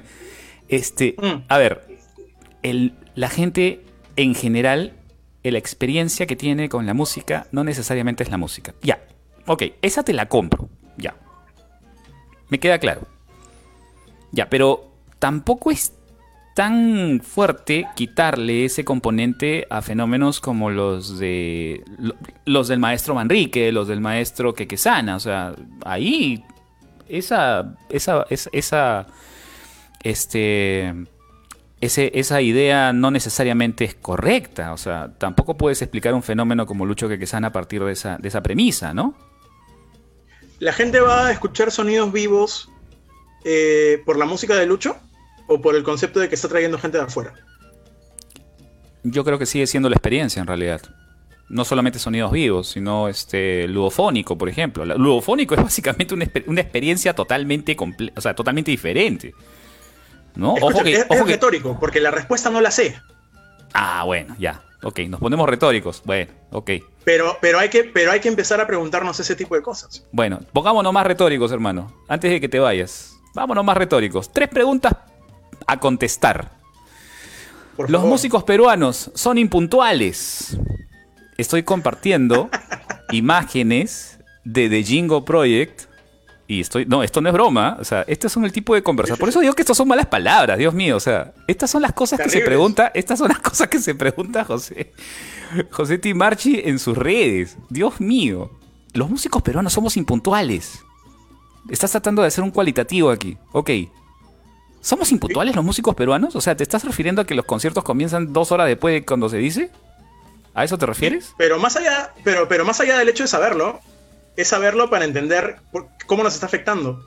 Yo, yo justo hablaba en ese live stream que, que se hizo el sábado pasado, que este, em, por ejemplo, ¿no? tú te vas a otro país, te vas a un Argentina, te vas a un México, y puedes recorrerte en una sola noche de un fin de semana tres conciertos, tres venues. Eh, vas a escuchar jazz a las 7 de la noche, luego te vas a un concierto de rock a las 9 y media, y luego te vas a algo tal vez un poco más movido a las 11, 12. No tienes problema porque todo va a empezar a la hora. Ya. El gato. Sí, el gato. Dios mío. Gato. Eh, no sé. Claro. Entonces, este, acá, si te anuncian que el concierto va a empezar a las 10, tú vas a caer 11 y media y el concierto va a empezar a las 12 y media. Sí, bueno, esa es una lo que ha pasado ahí, Lo que ha pasado ahí objetivamente, más allá del tema de que, ah, la tardanza y que está, está mal llegar tarde, es que otro país ha generado tres conciertos e ingresos por tres conciertos mientras que el Perú ha generado entradas por uno. Aguanta, aguanta, espera, espera, espera, espera. Punto. Punto. Aguanta tu coche, cuñado. Aguanta, aguanta, aguanta. Ya, yo te, hasta me quedé con que los músicos pero no son impuntuales. Ya tú me acabas de tirar literalmente la data, la data concluyente acerca del resultado económico. ¿Es en serio? Si no, ¿para qué le estoy preguntando? Si no, no, si no sabes qué, mejor voy a hacer la competencia de apoyo y voy a ponerme a preguntar cuál es el género. No, no, no, no, no, por favor, no, no, no, no, no, no, Yo voy a hacer como, como este, hablando huevadas, Eso, eso lo voy a tener que editar, ¿ah? No se dicen marcas en estos programas. Timarchi, por favor. No, no, de, de, de, apoye, apoye. No, eh, eh, no he dicho apoyo, o sea, me refería al apoyo de los músicos. Ah, el apoyo de los músicos, ya, ok, sí, ya, está, clarísimo. Está, clarísimo, sí, sí, no, está correcto, sí, sí, sí, perfecto, sí. Tengo muchos amigos trabajando ahí este, hoy. Ah, este, pero viene un poco por ese lado, es, es, o sea, ¿por qué me estoy haciendo la pregunta, no? Eh, yo, no es el tema de la tardanza como tal, es, es lo, que, lo que genera. Genera problemas, o sea, genera, genera, genera una, una devaloración, ¿me estás diciendo eso? genera devaloración y te genera problemas económicos también. Qué rico sería para un músico poder tocar tres veces en una noche. Claro, y entonces las tardanzas terminan siendo un fenómeno más bien que, claro, oh, su madre, ya, ok, diluyo la capacidad productiva del músico cuando comienzo a hablar acerca de tardanzas en el Perú. Bueno, ¿eso no es un fenómeno peruano en general? O sea, ¿no, no somos latinoamericanos este, compartiendo esto de llegar tarde a todo? Hay cosas que se comparten, que de hecho este, yo, yo también de hecho en ese live stream hablé que el latinoamericano funciona mucho mejor, no con incentivos, sino con mecanismos de control, que es otra palabra, otra forma bonita de decirle, oh, tienes que pegarle para que aprenda. Ya te pusiste facho. Sí, terrible. Ay, Dios, este... Voy, a cortar la, voy a cortar la comunicación en este momento porque de verdad tenemos problemas de internet. Este, aló, José, José, ¿te fuiste? ¿Te fuiste? Hoy lo siento, se fue ya. No, no se escucha ahí medio mal. Es mi internet, está lento, está lento. Este, pero mira, el, el tema de los cinturones de seguridad del copiloto. ¿Por qué la gente se lo pone? Ahora ya es por costumbre. Pero cuando recién salió, sí, fue por la multa. Porque hay un multón. por la multa, sí, sí. eso, es un mecanismo, eso no es un incentivo, eso es un mecanismo de control. No, eso es un mecanismo este, condicional. o sea, ya, bueno, ya. Oh, es un condicionamiento negativo, ya. Ponemos Pavlov ahí, ya. Sí, Este, ahora, hay, hay, varios temas de fondo también, ¿no? Este, es también un poco cómo nos ven los otros sectores que también están metidos. Yo estuve hablando con una amiga que hace danza y ella me decía que detestaba trabajar con músicos porque los músicos siempre llegan tarde. Y, por ese mismo hecho, ella prefería, ella prefería trabajar, no escúchame, claro, para ensayos y para presentaciones, prefería trabajar con algo grabado. Dios mío, por Dios. Yo queriendo apoyar a los músicos acá, hermano, y tú estás que los haces. Yo no sé, espero que sean solamente cuatro personas viéndonos y que la mitad sean mis amigos, por favor. Uf, uf, uf. Va a ser uf. Escúchame, ¿qué estás eh, diciendo? No, ¿qué? Ah, ya, bueno, ya. sí, eh, son, esas preguntas, son esas preguntas incómodas que hay que hacernos. Este, sí, lamentablemente sí. ahí también habíamos preguntado, creo que en el, bueno, en este reporte que sacamos de ese conversatorio que tuvimos con muy bueno con la gente de Arequipa, este, Pregunta 2. Em, pregunta 2. Sí, la pregunta 2. El peor enemigo de un músico peruano es otro músico peruano. Sí, ahí de hecho, este, yo esperaba una respuesta completamente inversa. ¿Ya? Eh, ah, yo, a lo largo de, mi trayectoria en Jingo Project, colgando videos y todo, obviamente que si quieres buscarte un sitio de odio, vas a las redes sociales. Caldo de cultivo. En las redes sociales, no falla. el odio abunda, ¿no? Entonces, este, no te imaginas cantidades de veces que he colgado un video de Jingo y hay un pata que... Hay una ciencia que se llama la opinología, ¿no? Y ahí está. Eh, y te hablan, por ejemplo, primero de forma súper condescendiente, eh, no sé qué hace cantando esta chica, se nota que no ha tenido estudios formales del tema. Este, yo, por ejemplo, sí lo hago bien y nadie le ha preguntado, ¿no? Entonces, este, y, comentarios de ese estilo. Sí, a mí me han mandado de este, regreso a que estudie música. y no, normal, yo entiendo las redes eh, sociales. escúchame, a, mí, y esto te lo comenté creo que en la llamada, cuando hice este, este arreglo de los perros salvajes de Daddy Yankee, le cambié todo, les puse los deliciosos acordes de jazz, este, hubo, un sub, hubo un subnormal que compartió eso diciendo, no puedo creer que ahora se esté haciendo esto. Este, entonces, este, es como que créelo porque no voy a. Bueno, yo también lo voy a compartir diciendo lo mismo, pero con signos de admiración. O sea, no puedo creer que alguien esté haciendo por fin esto. O sea. Claro. Pero mira, pero mira, Ed, ahí salió, salió un insight muy, muy interesante que era que no veían tanto al músico como el problema, pero sí tal vez un poco en, en la gente que trabajaba con los músicos. Ya. Este, cruzó con el tema de la puntualidad, por ejemplo, de que eh, mi banda y otra banda también en Arequipa había sido afectada por el concierto de una banda mucho más pro, cuyo equipo de producción se ciñó completamente a la hora. imagínate que mi banda tenía que tocar de 5 a 6, todo el evento se retrasó media hora y a las 6, mientras nosotros estábamos tocando, llegaba el equipo de producción de la otra banda con el reloj y se ponía a hacer prueba de sonido mientras nosotros estábamos tocando. Ah, sí te escuché esa anécdota. No vamos a decir la banda, pero de verdad. No. No, porque de hecho la banda, la banda es súper chévere. O sea, la gente que está en la banda es súper chévere. Fue el equipo de producción de la banda. Ya, bueno. Pero. Y mira, y rayaba con el tema de la primera conversación, porque para eso sí respetan el reloj. Entonces, este, uff, olvídate, ¿no? Salió, e-, era un tema de ver cómo nos estamos pisando nosotros mismos el pie. Por lo que se ha respondido ahí, y ahí me enseñó la data, es como que el músico no ve en otro músico un enemigo, pero sí se comentó y fue parte del conversatorio, es como que, oye, pero hay otros agentes en el medio que, que pues sí nos están dificultando trabajar, ¿no? Entonces, este, por ahí también venía un poco el, a ver qué encontramos. Bueno, yo la verdad es que eh, este, este, tipo de conversaciones, este, vamos, o sea, sí, yo sé, o sea, hay que hacerlas. Tú estás tratando de hacer una aproximación cualitativa a algo que definitivamente todavía necesita mucha más madurez, necesita muchas más vueltas. Pero creo yo que es, es importante comenzar. O sea, alguien tiene que comenzar a, a, preguntarse cosas así, ¿no? O sea, tan sencillas como, por ejemplo, pregunta 3. Me voy de frente acá a la pantalla. El músico peruano no tiene apoyo. Es eso como pregunta, ¿no? Y yo me pregunto, o sea, el músico peruano no tiene apoyo. ¿Por qué? ¿De dónde sale eso? O sea. Esa, esa pregunta, este, si te das cuenta, no tiene resultado estadístico porque la conversación se centró alrededor de qué significa no tener apoyo, o sea, de qué apoyo me estás hablando. Salieron un montón de cosas. Eh, muchas de las respuestas venían por el lado de apoyo económico. Cuidado con esta pregunta, ¿eh? es muy delicada en situaciones como esta. ¿eh? Sí. Em, ahora, no me quiero desentender de la coyuntura y de lo complicado que pueda estar pasando la gente, pero si, si, nos ponemos a pensar un poquito en el mediano y largo plazo, que yo creo que es algo que debemos hacer más seguido, porque todo es inmediatista acá, este, hay que ponernos a pensar en lo siguiente, el Estado no tiene por qué arreglar los problemas de mercado. Ya. Bueno, sí, en eso sí estamos de acuerdo. Eh, si te das cuenta, y, y, algo que de hecho quiero cambiar con toda esta postura es, este, yo no, yo no quiero seguir en la onda de que dedicarse a hacer música tenga que ser siempre un tema de pedir apoyo. Eh, cuando alguien ve y hace, es como que apoya la movida cultural, apoya el arte, apoya la música. Yo, yo esa, esa postura no la comparto. Eh, la, la, música para mí, de hecho, es la más elevada de las artes. Este, y, es un proceso tan bonito y tan humano que no entiendo por qué la gente tiene que estar, si quieres, mendigando entre comillas por ello. Este, y eso no lo logras pues a través de hoy Estado haz esto, hoy Estado haz lo otro. Hay cosas, y de hecho es lo que yo voy a plantear a partir del domingo, que se pueden hacer perfectamente desde el punto de vista del músico.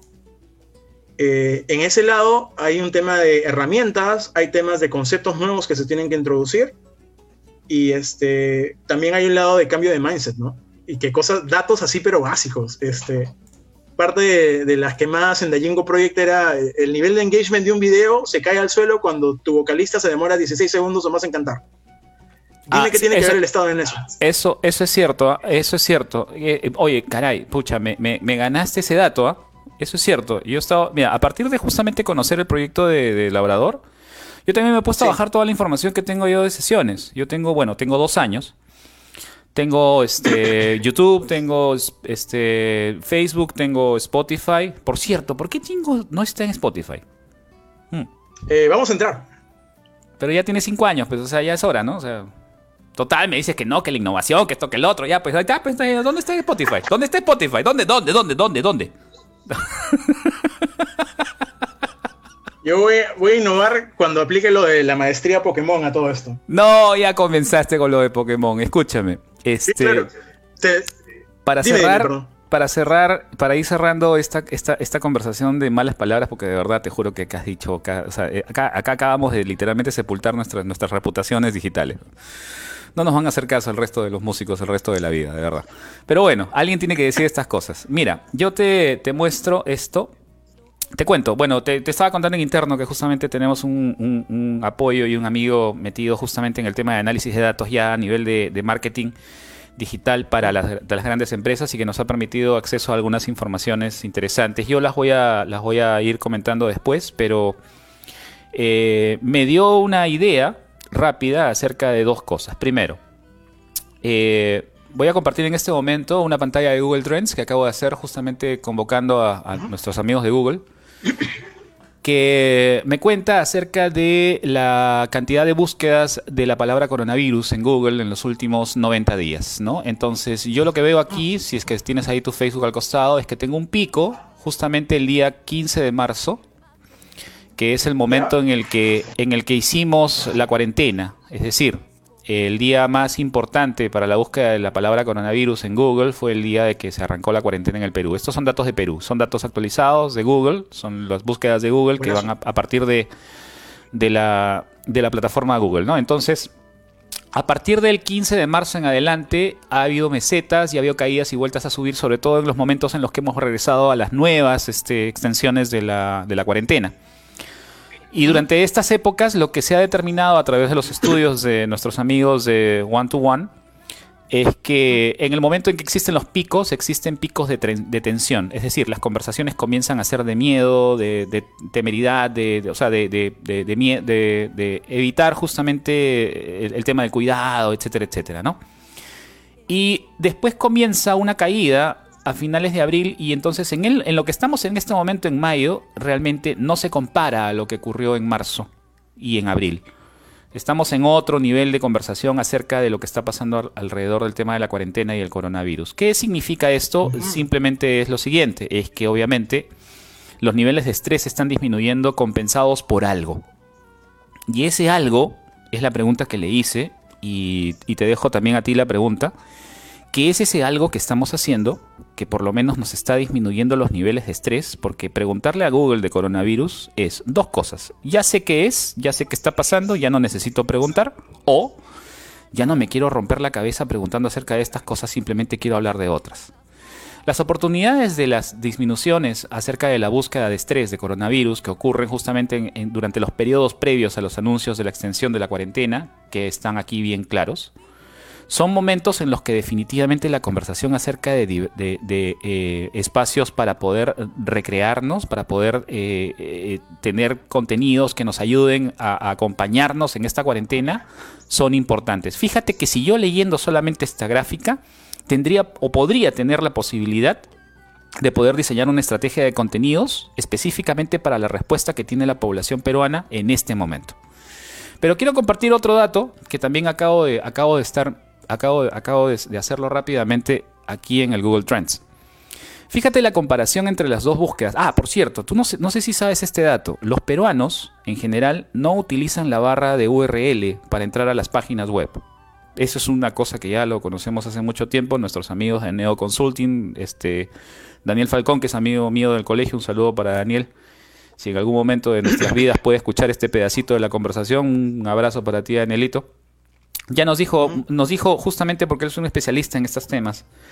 Eh, los peruanos no, no, no, entramos a la, barra de URL, entramos a Google y en Google ponemos la página que queremos ver, le hacemos enter, encontramos el resultado y ahí recién le hacemos clic. Entonces, los Google Trends en Perú nos ayudan a medir tráfico. Es una cosa rarísima porque eso no ocurre en todo, en todo el mundo. O sea, es más, somos, somos bien sui generis para ese tema nosotros podemos medir a través de Google el tráfico que puede tener una página web alrededor de su búsqueda. ¿Por qué? Porque el peruano no, no entra directamente porque no sabe poner www.facebook.com. No lo pone.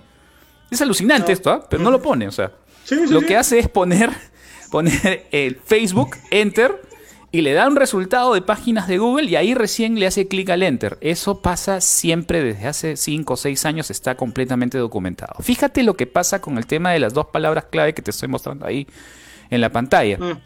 Te estoy mostrando la búsqueda de Netflix y la búsqueda de Spotify. Fíjate tú el fenómeno Netflix. Mira, o sea, a partir del levantamiento de la, o sea, a partir de la imposición de la cuarentena, fíjate el pico. O sea, 90, e, estos son datos obviamente de, porcentajes, no son datos este, de números, o sea, no, me está diciendo cuántos millones de búsquedas hay en el Perú. No, claro, pero es el que sí, sí, sí. Me está, me está poniendo tendencias, ¿ok? Entonces, fíjense la tendencia de Netflix apenas días antes del, de la cuarentena y cómo crece inmediatamente. Y a partir de ahí, los picos y la tendencia siguen siendo la misma. Puntos de picos, fines de semana y etcétera, etcétera. Fíjate tú eso. ¿Qué significa esto? Es rapidito. ¿Qué tipo de contenido me está dando Netflix y qué tipo de contenido me está dando Spotify? ¿Y cómo podemos comparar el tipo de contenidos que realmente la gente está buscando y necesitando y consumiendo en este momento?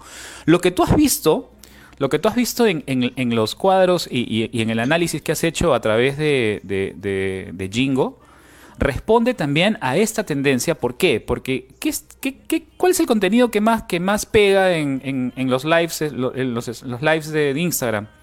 no son los conciertos, no son las tocadas con mm. mi guitarra. Son contenidos de valor que en realidad te estoy tratando de, transmitir conocimiento, te estoy tratando de, transmitir algo más que simplemente tocarte un par de canciones y ya está. Te estoy contando historias. Y yo me quedo ahí nada más. ¿ah? No me estoy metiendo más, ¿ah? ahí nomás lo dejo. ¿ah? Y ahí con eso ya te, ya te dije, ya puse mi granito de arena en tu proyecto de labrador. Voy a poner un granito de arena más encima sobre lo que has dicho sobre lo que has dicho, em, sobre el tema de que los niveles de estrés han disminuido, voy a decir otra cosa incómoda, ¿ya? Eh, la gente rica no la pasa tan bien todo el tiempo. Para y la gente pobre no la pasa tan mal todo el tiempo. Correcto, sí, eh, Los seres humanos somos seres de hábito. Van a ir a tu casa. Ahora, tú has dado mi dirección electrónica y yo voy a dar tu dirección física. No, pero escúchame, este, la, gente ya está acostumbrada a estar en cuarentena. Puede decir que está harta, sí, pero lo cierto es que el nivel, o sea, la adaptación ya la, ya la tuvo.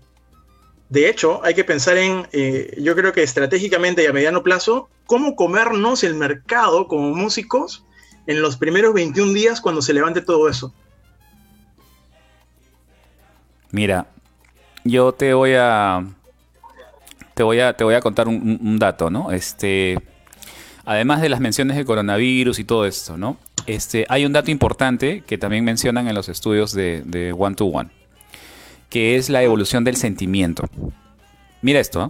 o sea, la evolución del sentimiento tiene que ver con, obviamente, lo, lo neutral, lo positivo y lo negativo.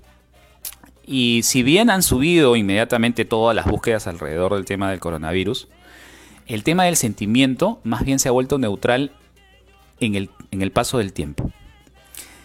La cantidad de, la cantidad de, datos que, nos vota en el tema de neutral resulta crecer en el tiempo, ¿no?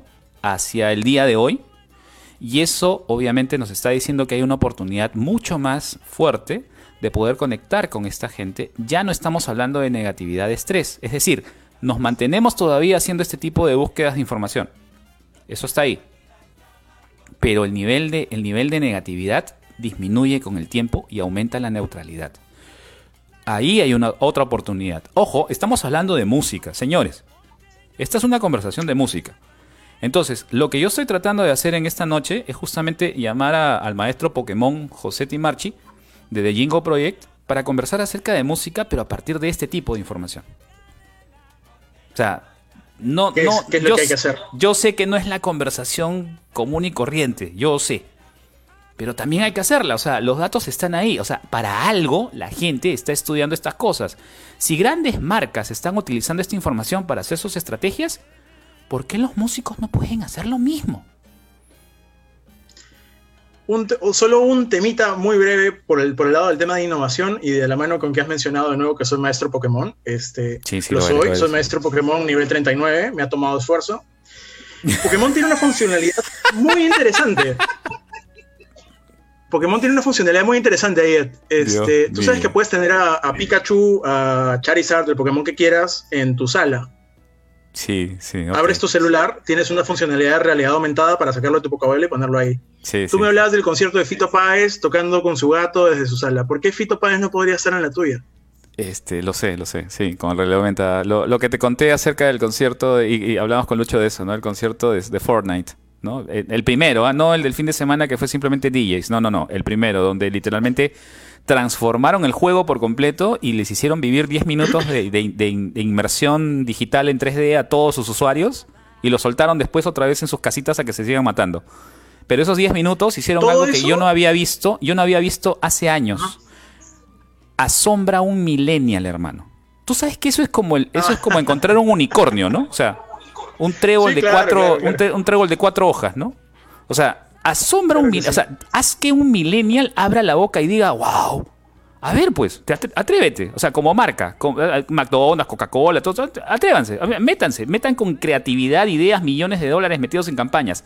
Hagan que un millennial abra la boca. Así, wow. Bueno, la gente de Fortnite lo ha hecho hace tres semanas.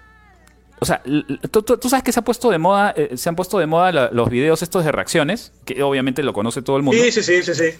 Las reacciones. de hecho, a raíz de lo que conversamos también. En YouTube, todo el mundo, además de ver, además de ver el contenido, existe gente que ve el, que se filma mirando el contenido. Es una cosa loca, o sea, de verdad, ya no sé qué está pasando. De hecho, este tenemos que hacer un video de reacciones de gente mirando esa entrevista, porque este Por supuesto, han salido muchas cosas más creadas acá. Voy a poner así los extractos más duros y voy a convocar a todos mis amigos músicos para que te escuchen. Así, van a ver su cara de. Eso, eso. Escúchame, los videos de reacción, los las video reacciones al, concierto de Fortnite de adolescentes, compadre, o sea, eso para un marquetero es oro. Y lo han logrado a través de un videojuego, con música. O sea, déjense de vainas. Ahora, eso es un nivel de construcción de contenidos que obviamente escapa por completo a que Fito me toque con su gato y con su piano, pues en su sala, pues, o sea que será Fito, todo lo que quieras, yo lo admiro mucho, yo soy un seguidor, es más, tengo dos canciones de Fito en sesiones capitales, es un musicazo. Mira, todo eso ya no va por ese lado. Un principio, claro, todo eso obedece a un principio que yo he llamado reinversiones de formato, que de hecho voy a estar explicando el domingo. Porque este, hay que entender eso, hay que tener eso claro. La música, la forma en cómo se entrega, ha ido cambiando un montón durante los últimos años. Eso se sabe, y, hay que tenerlo como punto de consigna, como punto inicial para poder seguir innovando. La gente no lo tiene claro.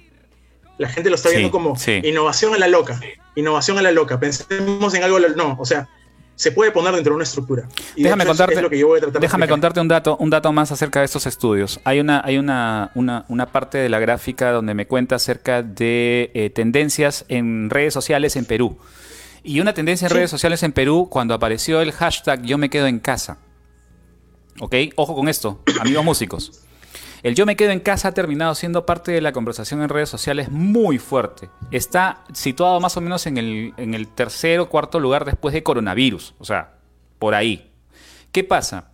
Hay una tendencia que está ocurriendo en este momento, en este momento. Por ejemplo, ¿sabes que ya abrieron algunos este, deliveries? Este, yo ayer, por supuesto, tuve la oportunidad de comer un Bembos después de dos meses. Uh. Sí, lo siento, lo voy a decir públicamente. Comí un membos. Sí. Sí. Dos cosas que, dos cosas que chapé de esa experiencia es primero, este, los protocolos están fenomenales. Segundo, los protocolos están ah, creando el triple de basura de lo que deberíamos crear, consumir normalmente para poder consumir una hamburguesa. Porque de verdad, o sea, Dios mío, o sea, estamos votando.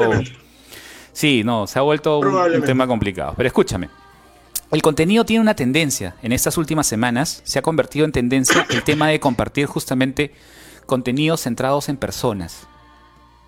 El contenido de ayer ha sido, efectivamente, ha sido tal cual la marca lo había planificado. No han sido las hamburguesas, hermano. Han sido los repartidores. Ellos son los actores del día de ayer. voy, a, voy, a, desnudar un poco la publicidad digital. ¿eh? Ayer a ustedes les han vendido la historia del repartidor. Y eso lo han planificado, por cierto. O sea, lo siento. lo siento. O sea, sí, estamos en medio de esto. O sea, hay que, hay, que decir las cosas como son, ¿no? O sea, sí, pues no. O sea, los músicos somos tardones, nos pisamos los talones. Y ayer les metieron la rata y todo el mundo estaba compartiendo la historia del repartidor y no de la hamburguesa. Eso es mucho más fuerte que compartir la hamburguesa. O sea, el placer de comer una hamburguesa después de dos semanas, que por cierto estaba buenaza, cuñado. Gracias. Y claro, y obvio, ¿no? Compártelo en el repartidor, pero mi hamburguesa no la comparto. No, no, mi hamburguesa no la comparto. ¿Tú crees que voy a levantar el celular para grabar cómo me como una hamburguesa después de cuatro o cinco semanas de cuarentena? Hermano, apago el celular, lo tiro por la ventana, veo, me voy por la hamburguesa y las papitas. Pero al momento de atenderse en, en, la calle para recibir la hamburguesa, es todo un protocolo que parece una, una ceremonia del té, ¿no? Japonesa. Y entonces eso fue lo que se ha compartido. No, en serio. Y entonces responde a una tendencia que ya viene siendo estudiada, que tiene que ver con el tema de que la tendencia se está centrando en personas. Ahora, vamos a regresar a la música. ¿Cuántos live streamings tocando tu guitarra, haciendo tu karaoke en tu casa, los has pensado centrado en personas, mi querido amigo músico? ¿Cuántos? Cero. Entonces, Ahora, el problema es... dime, dime, dime, dime. Yo no lo he pensado así, pero sí, por ejemplo, sé, y esto viene desde antes del coronavirus, que acá adolecemos de un problema de concepto. Los conciertos acá rara vez tienen concepto. Perdón, los conceptos tú los has dicho. La gente va literalmente a chupar al concierto. Eso es todo lo que hacen. Y, perdón, pero si te das cuenta a nivel, de, publicidad, a nivel de publicidad y lo que se Ah, no, claro, no, no, no, no, tal, no. Tal artista. ¿Y quién rayos está el artista? O sea, no, me estás diciendo nada con eso. Ed Málaga en vivo. ¿Va a haber chela? Sí. Ah, sí, vamos, vamos. o sea, Sí, sí, sí, ahí tienes toda la razón. Sí, lamentablemente no hay concepto. Pero es que escúchame, estás hablando ya de otra cosa también, y esa es otra mala palabra, ¿eh? el, concepto, el concepto creativo. O sea, ya no, no te metas con eso porque eso sí ya es otro tema. ¿eh? Bueno, José Francisco Timarchi, el director de, de Jingo Project y ahora analizando datas y malas palabras en la industria musical. Es un placer, hermano, haberte conocido estas semanas. Es, realmente importante poder haber estado eh, conectados estos días y haber planificado este pequeño, no sé, este, esta travesura que tenemos aquí en, sesiones capitales, que es empezar a hablar de las cosas que generalmente no hablamos cuando estamos, ¿no? En tiempos normales. Porque... De hecho, este, qué, qué bacán ha sido encontrarnos, porque este, ponte a pensarlo, el labrador salió hace menos de dos semanas. Sí, sí, sí. Ha sido hace menos de dos semanas que Pero hemos empezado a conversar y, y, qué bacán que esté saliendo todo esto. Pero fíjate, fíjate que justamente viene por el lado justamente de, del tema de, mi chamba, ¿no? Porque cuando yo comienzo a ver temas de, análisis este, de proyectos, eh, lo primero que empiezo a ver es levantar a ver quién está levantando información. Y cuando me he puesto a pensar acerca de la música, lo primero que me puse a ver es justamente quién está levantando información y lo único que encontré fue ese bendito censo que en realidad, ok, sí, ya, bueno, somos tanta cantidad de músicos y bueno, sí, pues necesitamos plata. Ah, ya, sí, bueno, necesitamos plata. Todos necesitamos plata, ok, sí, ya. Pero este. Ah, yo conozco esta vaina y por ahí el tema no es sostenible. Entonces, ¿y ahora qué viene después de que nos den plata? O sea, que tenemos plata. o sea, después va a venir la, segunda ronda. Por eso estamos como estamos. O sea, claro, o sea, la segunda ronda va a ser que nos dé más plata. O sea, pero ya, ok, ya, entiendo la necesidad. Por Dios, te juro. No solamente, escúchame, no solamente te lo digo por, por, simplemente el hecho de responder una pregunta, ¿no? Sino que yo tengo amigos que están en ese, en, ese, en ese momento. O sea, yo tengo amigos que están en este momento peleándola porque se acabó, este, se les acabó los ingresos. O sea, no hay conciertos y se les acaban los ingresos. Entonces ¿Cómo hacemos para poder no ayudarlos en el sentido de vamos a sostener, vamos a postergarle dos semanas más su problema, cuatro semanas más su problema? Sino que pasa podemos también ahí que, claro, pasa también que hay un tema que bueno, esto sí es un comentario bonito si quieres. Y era hora, ya era hora, o sea, ya, ya, o sea. Eh. Pero, pero hay que entender. algo bonito para cerrar el programa, pe compadre, o sea. Para, obviamente es el final, hay que hacerlo feliz. Pero hay algo, hay algo muy importante. Este, al músico ya se le pide demasiado. Eh, el ah. músico ahora es un autogestor que tiene que ser ingeniero de sonido, tiene que ser community manager, tiene que ser booker, tiene que ser un montón de cosas. Y es obvio que en el camino no va a poder aprender de todo, eh, no va a poder hacer todo y no va a poder hacerlo todo bien. Porque lógicamente eh, su core debería ser el arte. ¿No? Entonces, este, yo creo que está bien que, bueno, tú sabes que a veces la escasez complicado, papá. Este, genera innovación. Entonces, este, pues ya. Eh, complicado ser solo músico en este momento en el país y en esta coyuntura. Sí, sí, sí. O sea, es, lo siento, o sea, es no solo complicado, creo que es imposible, ya, ser solo músico y decir, bueno, yo voy a ser solo músico. No, no, ya no, ya no, ya. Si es que hace, hace algunos meses podría haber dudado incluso de, esta, de este statement, ahora yo creo que ya no me queda duda, ¿no? O sea, es imposible ser solo músico. tienes que hacer muchas cosas. Lo que hace más, lo que hace más clave también entender algo que yo creo que te dije la última vez. Este, tú sabes que recursos económicos eh, pueden ser dispares en muchos sentidos, pero todos vivimos 24 horas al día. Entonces, el, recurso tiempo nos homologa. Y, si tenemos que hacer muchas cosas, lo importante es enfocarnos en las cosas que realmente sirvan. Eh, te lo digo porque, uff, me, he encontrado con un montón de gente que habla del streaming en Spotify como si fuera la, solución a sus problemas. No, ¿qué estás hablando? Les... 0.00021. A ver, multiplica eso. Es que es parte del problema, ponérselo en esos números. Yo cuando les digo, oye, tú tienes que hacer 7.700 reproducciones al mes para conseguir 100 lucas. ¿Y sabes qué, Fuera de lo que le tienes que pagar a tu, a tu distribuidor, ahí es como... Ese análisis yo creo inclusive que es incorrecto, perdóname que también ponga mi granito de arena. Tú estás ahí con un dato sesgado. Porque ese dato que tienes es un dato simplemente de, la experiencia de quién, de alguna persona que te ha contado eso, que lo has visto en internet. Mira, mm. este, yo te recomiendo, y te digo, ¿ah? para que puedas entender este fenómeno, métete a Spotify. Es más, eh, Jingo Project. Señores, tienes como 400 personas, tú has llenado tu sala con 100 personas ahí tocando música, que 99 personas que son amigos tuyos que han tocado contigo vayan y te digan, oye, pon mi música en Spotify, pues haz algo, pues haz algo, pues, este Timarchi. Ya, pues haz algo por la vida, pues, ya. Por favor, deja, de estar, deja, de estar, deja de estar criticando. Y no me hables en argentino, che, yo también puedo hablar igual. Primero, ¿eh? primero hay que incomodar al resto con preguntas sobre data y luego ya yo me encargo de hacer mis cosas, ¿no? Este. Pon tu música en Spotify y ve tus resultados y después compáralos directamente con los que están al costado y te vas a dar cuenta que ese, ese número tiene N variables que no las conoces, ¿ah?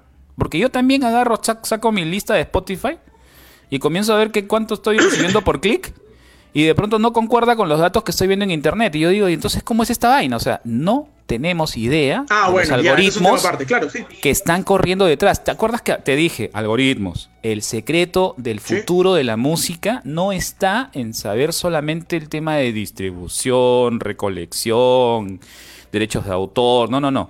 Está en conocer los algoritmos. O sea, meterte a niveles tecnológicos que en este momento no los tienes y que yo sé que es complicado que alguien... Y es por eso lo que, lo que dices es correcto. El músico va a tener que terminar siendo todista, pues.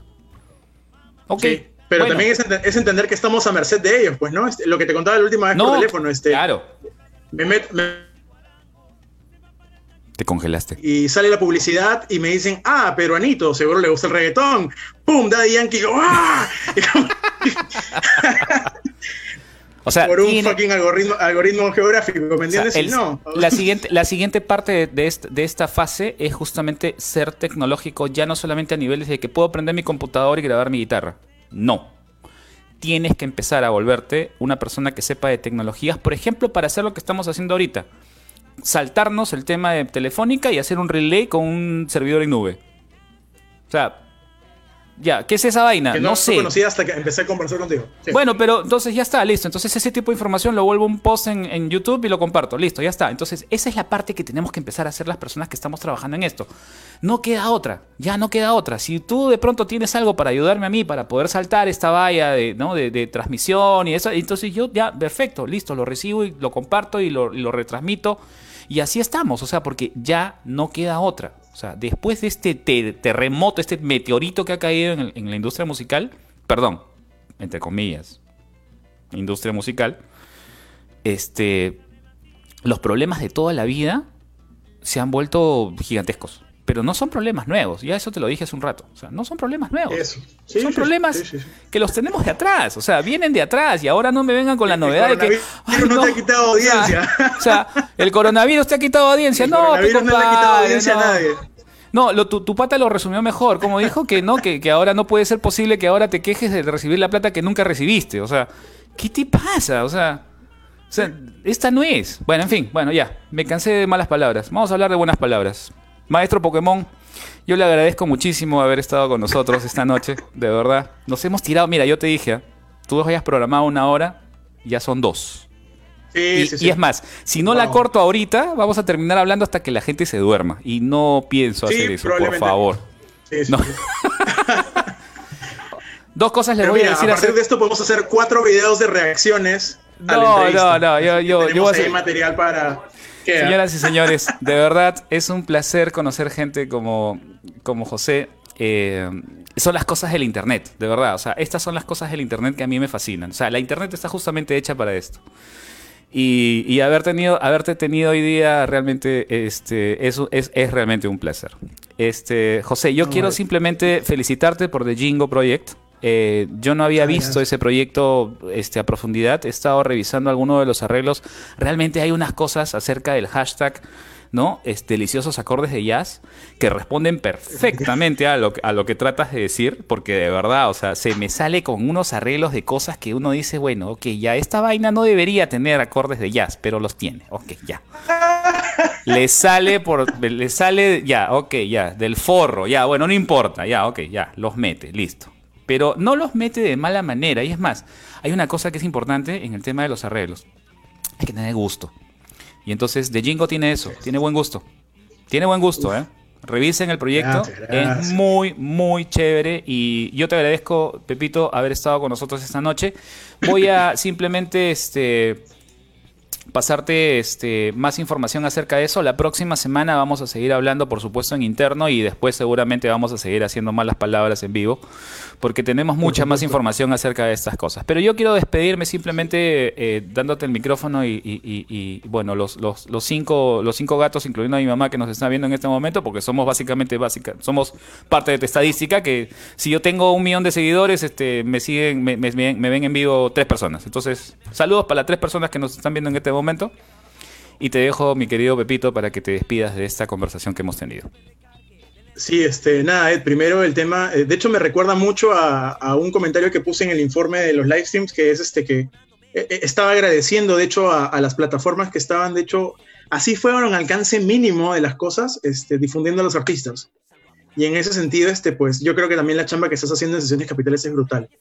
De verdad que, o sea, porque no solo es el hecho de hacerlo, sino de hacerlo bien. O sea, yo he estado siendo partícipe de todo lo que ha sido el, previo a armar el live, a ver de qué temas conversamos y, tú lo has hecho tan divertido y todo que de verdad, o sea, el tiempo nos queda corto.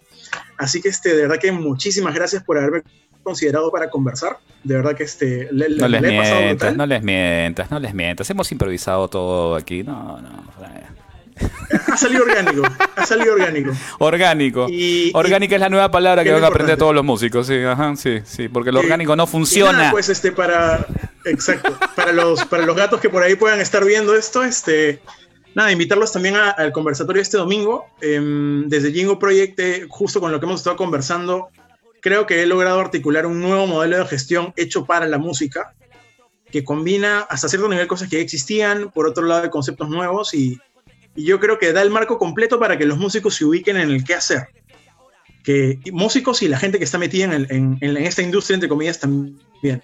¿no? Porque yo como lo veo, el cambio va a tener que venir desde la parte de la música, los músicos y la gente que está metida, antes que estar dependiendo del Estado.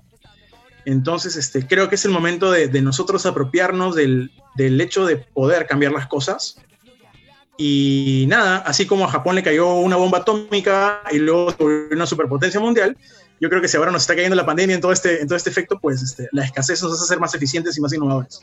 Así que este es el momento preciso para cambiar las cosas de una, de una buena Perdón, perdón, perdón, Les, les, cayó dos. Dos bombas, sí. Por dos eso se volvieron más potencia mundial todavía. Más potencia este, Pero recemos para que solo aquí quede una pandemia, ¿no? Porque también hay unos casos de una nueva superbacteria que apareció en algunos hospitales, pero no hablemos de eso ahora porque ya es tema de otra conversación. No comiences con esas. Este, ¿Por qué, eres tan oscuro? ¿Por qué, ¿Por qué, eres tan así, Dios mío? O sea, eh, tú, tú, eres el décimo hombre también en tu chamba, ¿no? ¿Tú sabes esa historia del décimo hombre?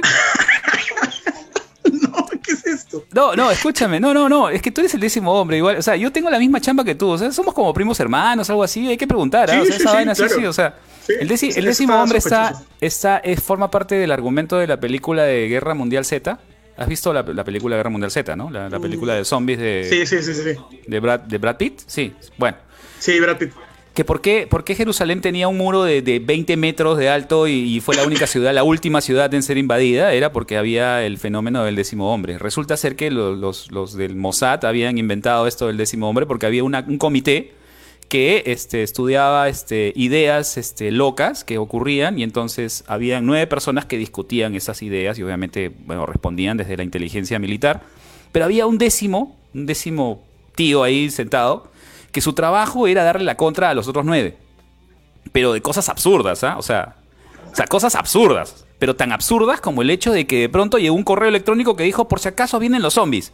Entonces, había nueve personas mirándolo y decían, ¿qué estás hablando? Entonces, y el tipo 10 resultó que los pudo convencer con ciencia, y eso lo, dicen, ¿ah? y es más, forma parte de, de los libros de la Mossad, o sea, esto no es broma, eso existe. El tipo se encarga, hay un tipo sentado en esa mesa, en esa mesa de, inteligencia, que solamente se dedica a, reventar los globos con su, con su, con su, ¿no? Con su clavo. ¿Para qué? Claro. Para que con ciencia, con investigación, poder responder a, cosas tan absurdas como esa. O sea, si tú me decías hace cinco o seis meses, oye, ¿sabes qué? El próximo año no va a haber conciertos en todo el mundo. Vamos, compadre, o sea.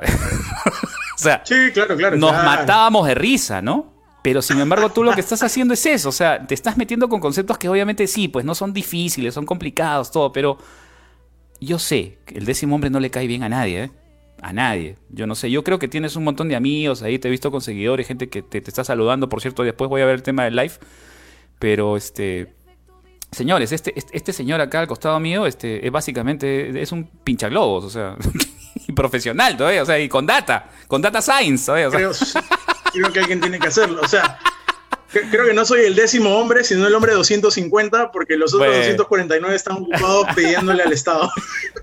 Este, no, cállate la boca, oye, deja de decir. Dios mío, este señor quiere, que, o sea, que lo odie. Lo peor que puede pasar con esas personas es que, armen una mesa de trabajo para luego hacer una mesa de trabajo para ver cómo hacen conmigo, ¿no? Pero no, voy a decir espera, eso espera, espera, políticamente incorrecto, ¿no? Ministerio de Salud, tenía, y lo digo, ¿eh? lo digo, o sea, ya, total, ya. Tenía una mesa de discusión para tomar la decisión si se armaba una mesa de discusión para tomar decisiones.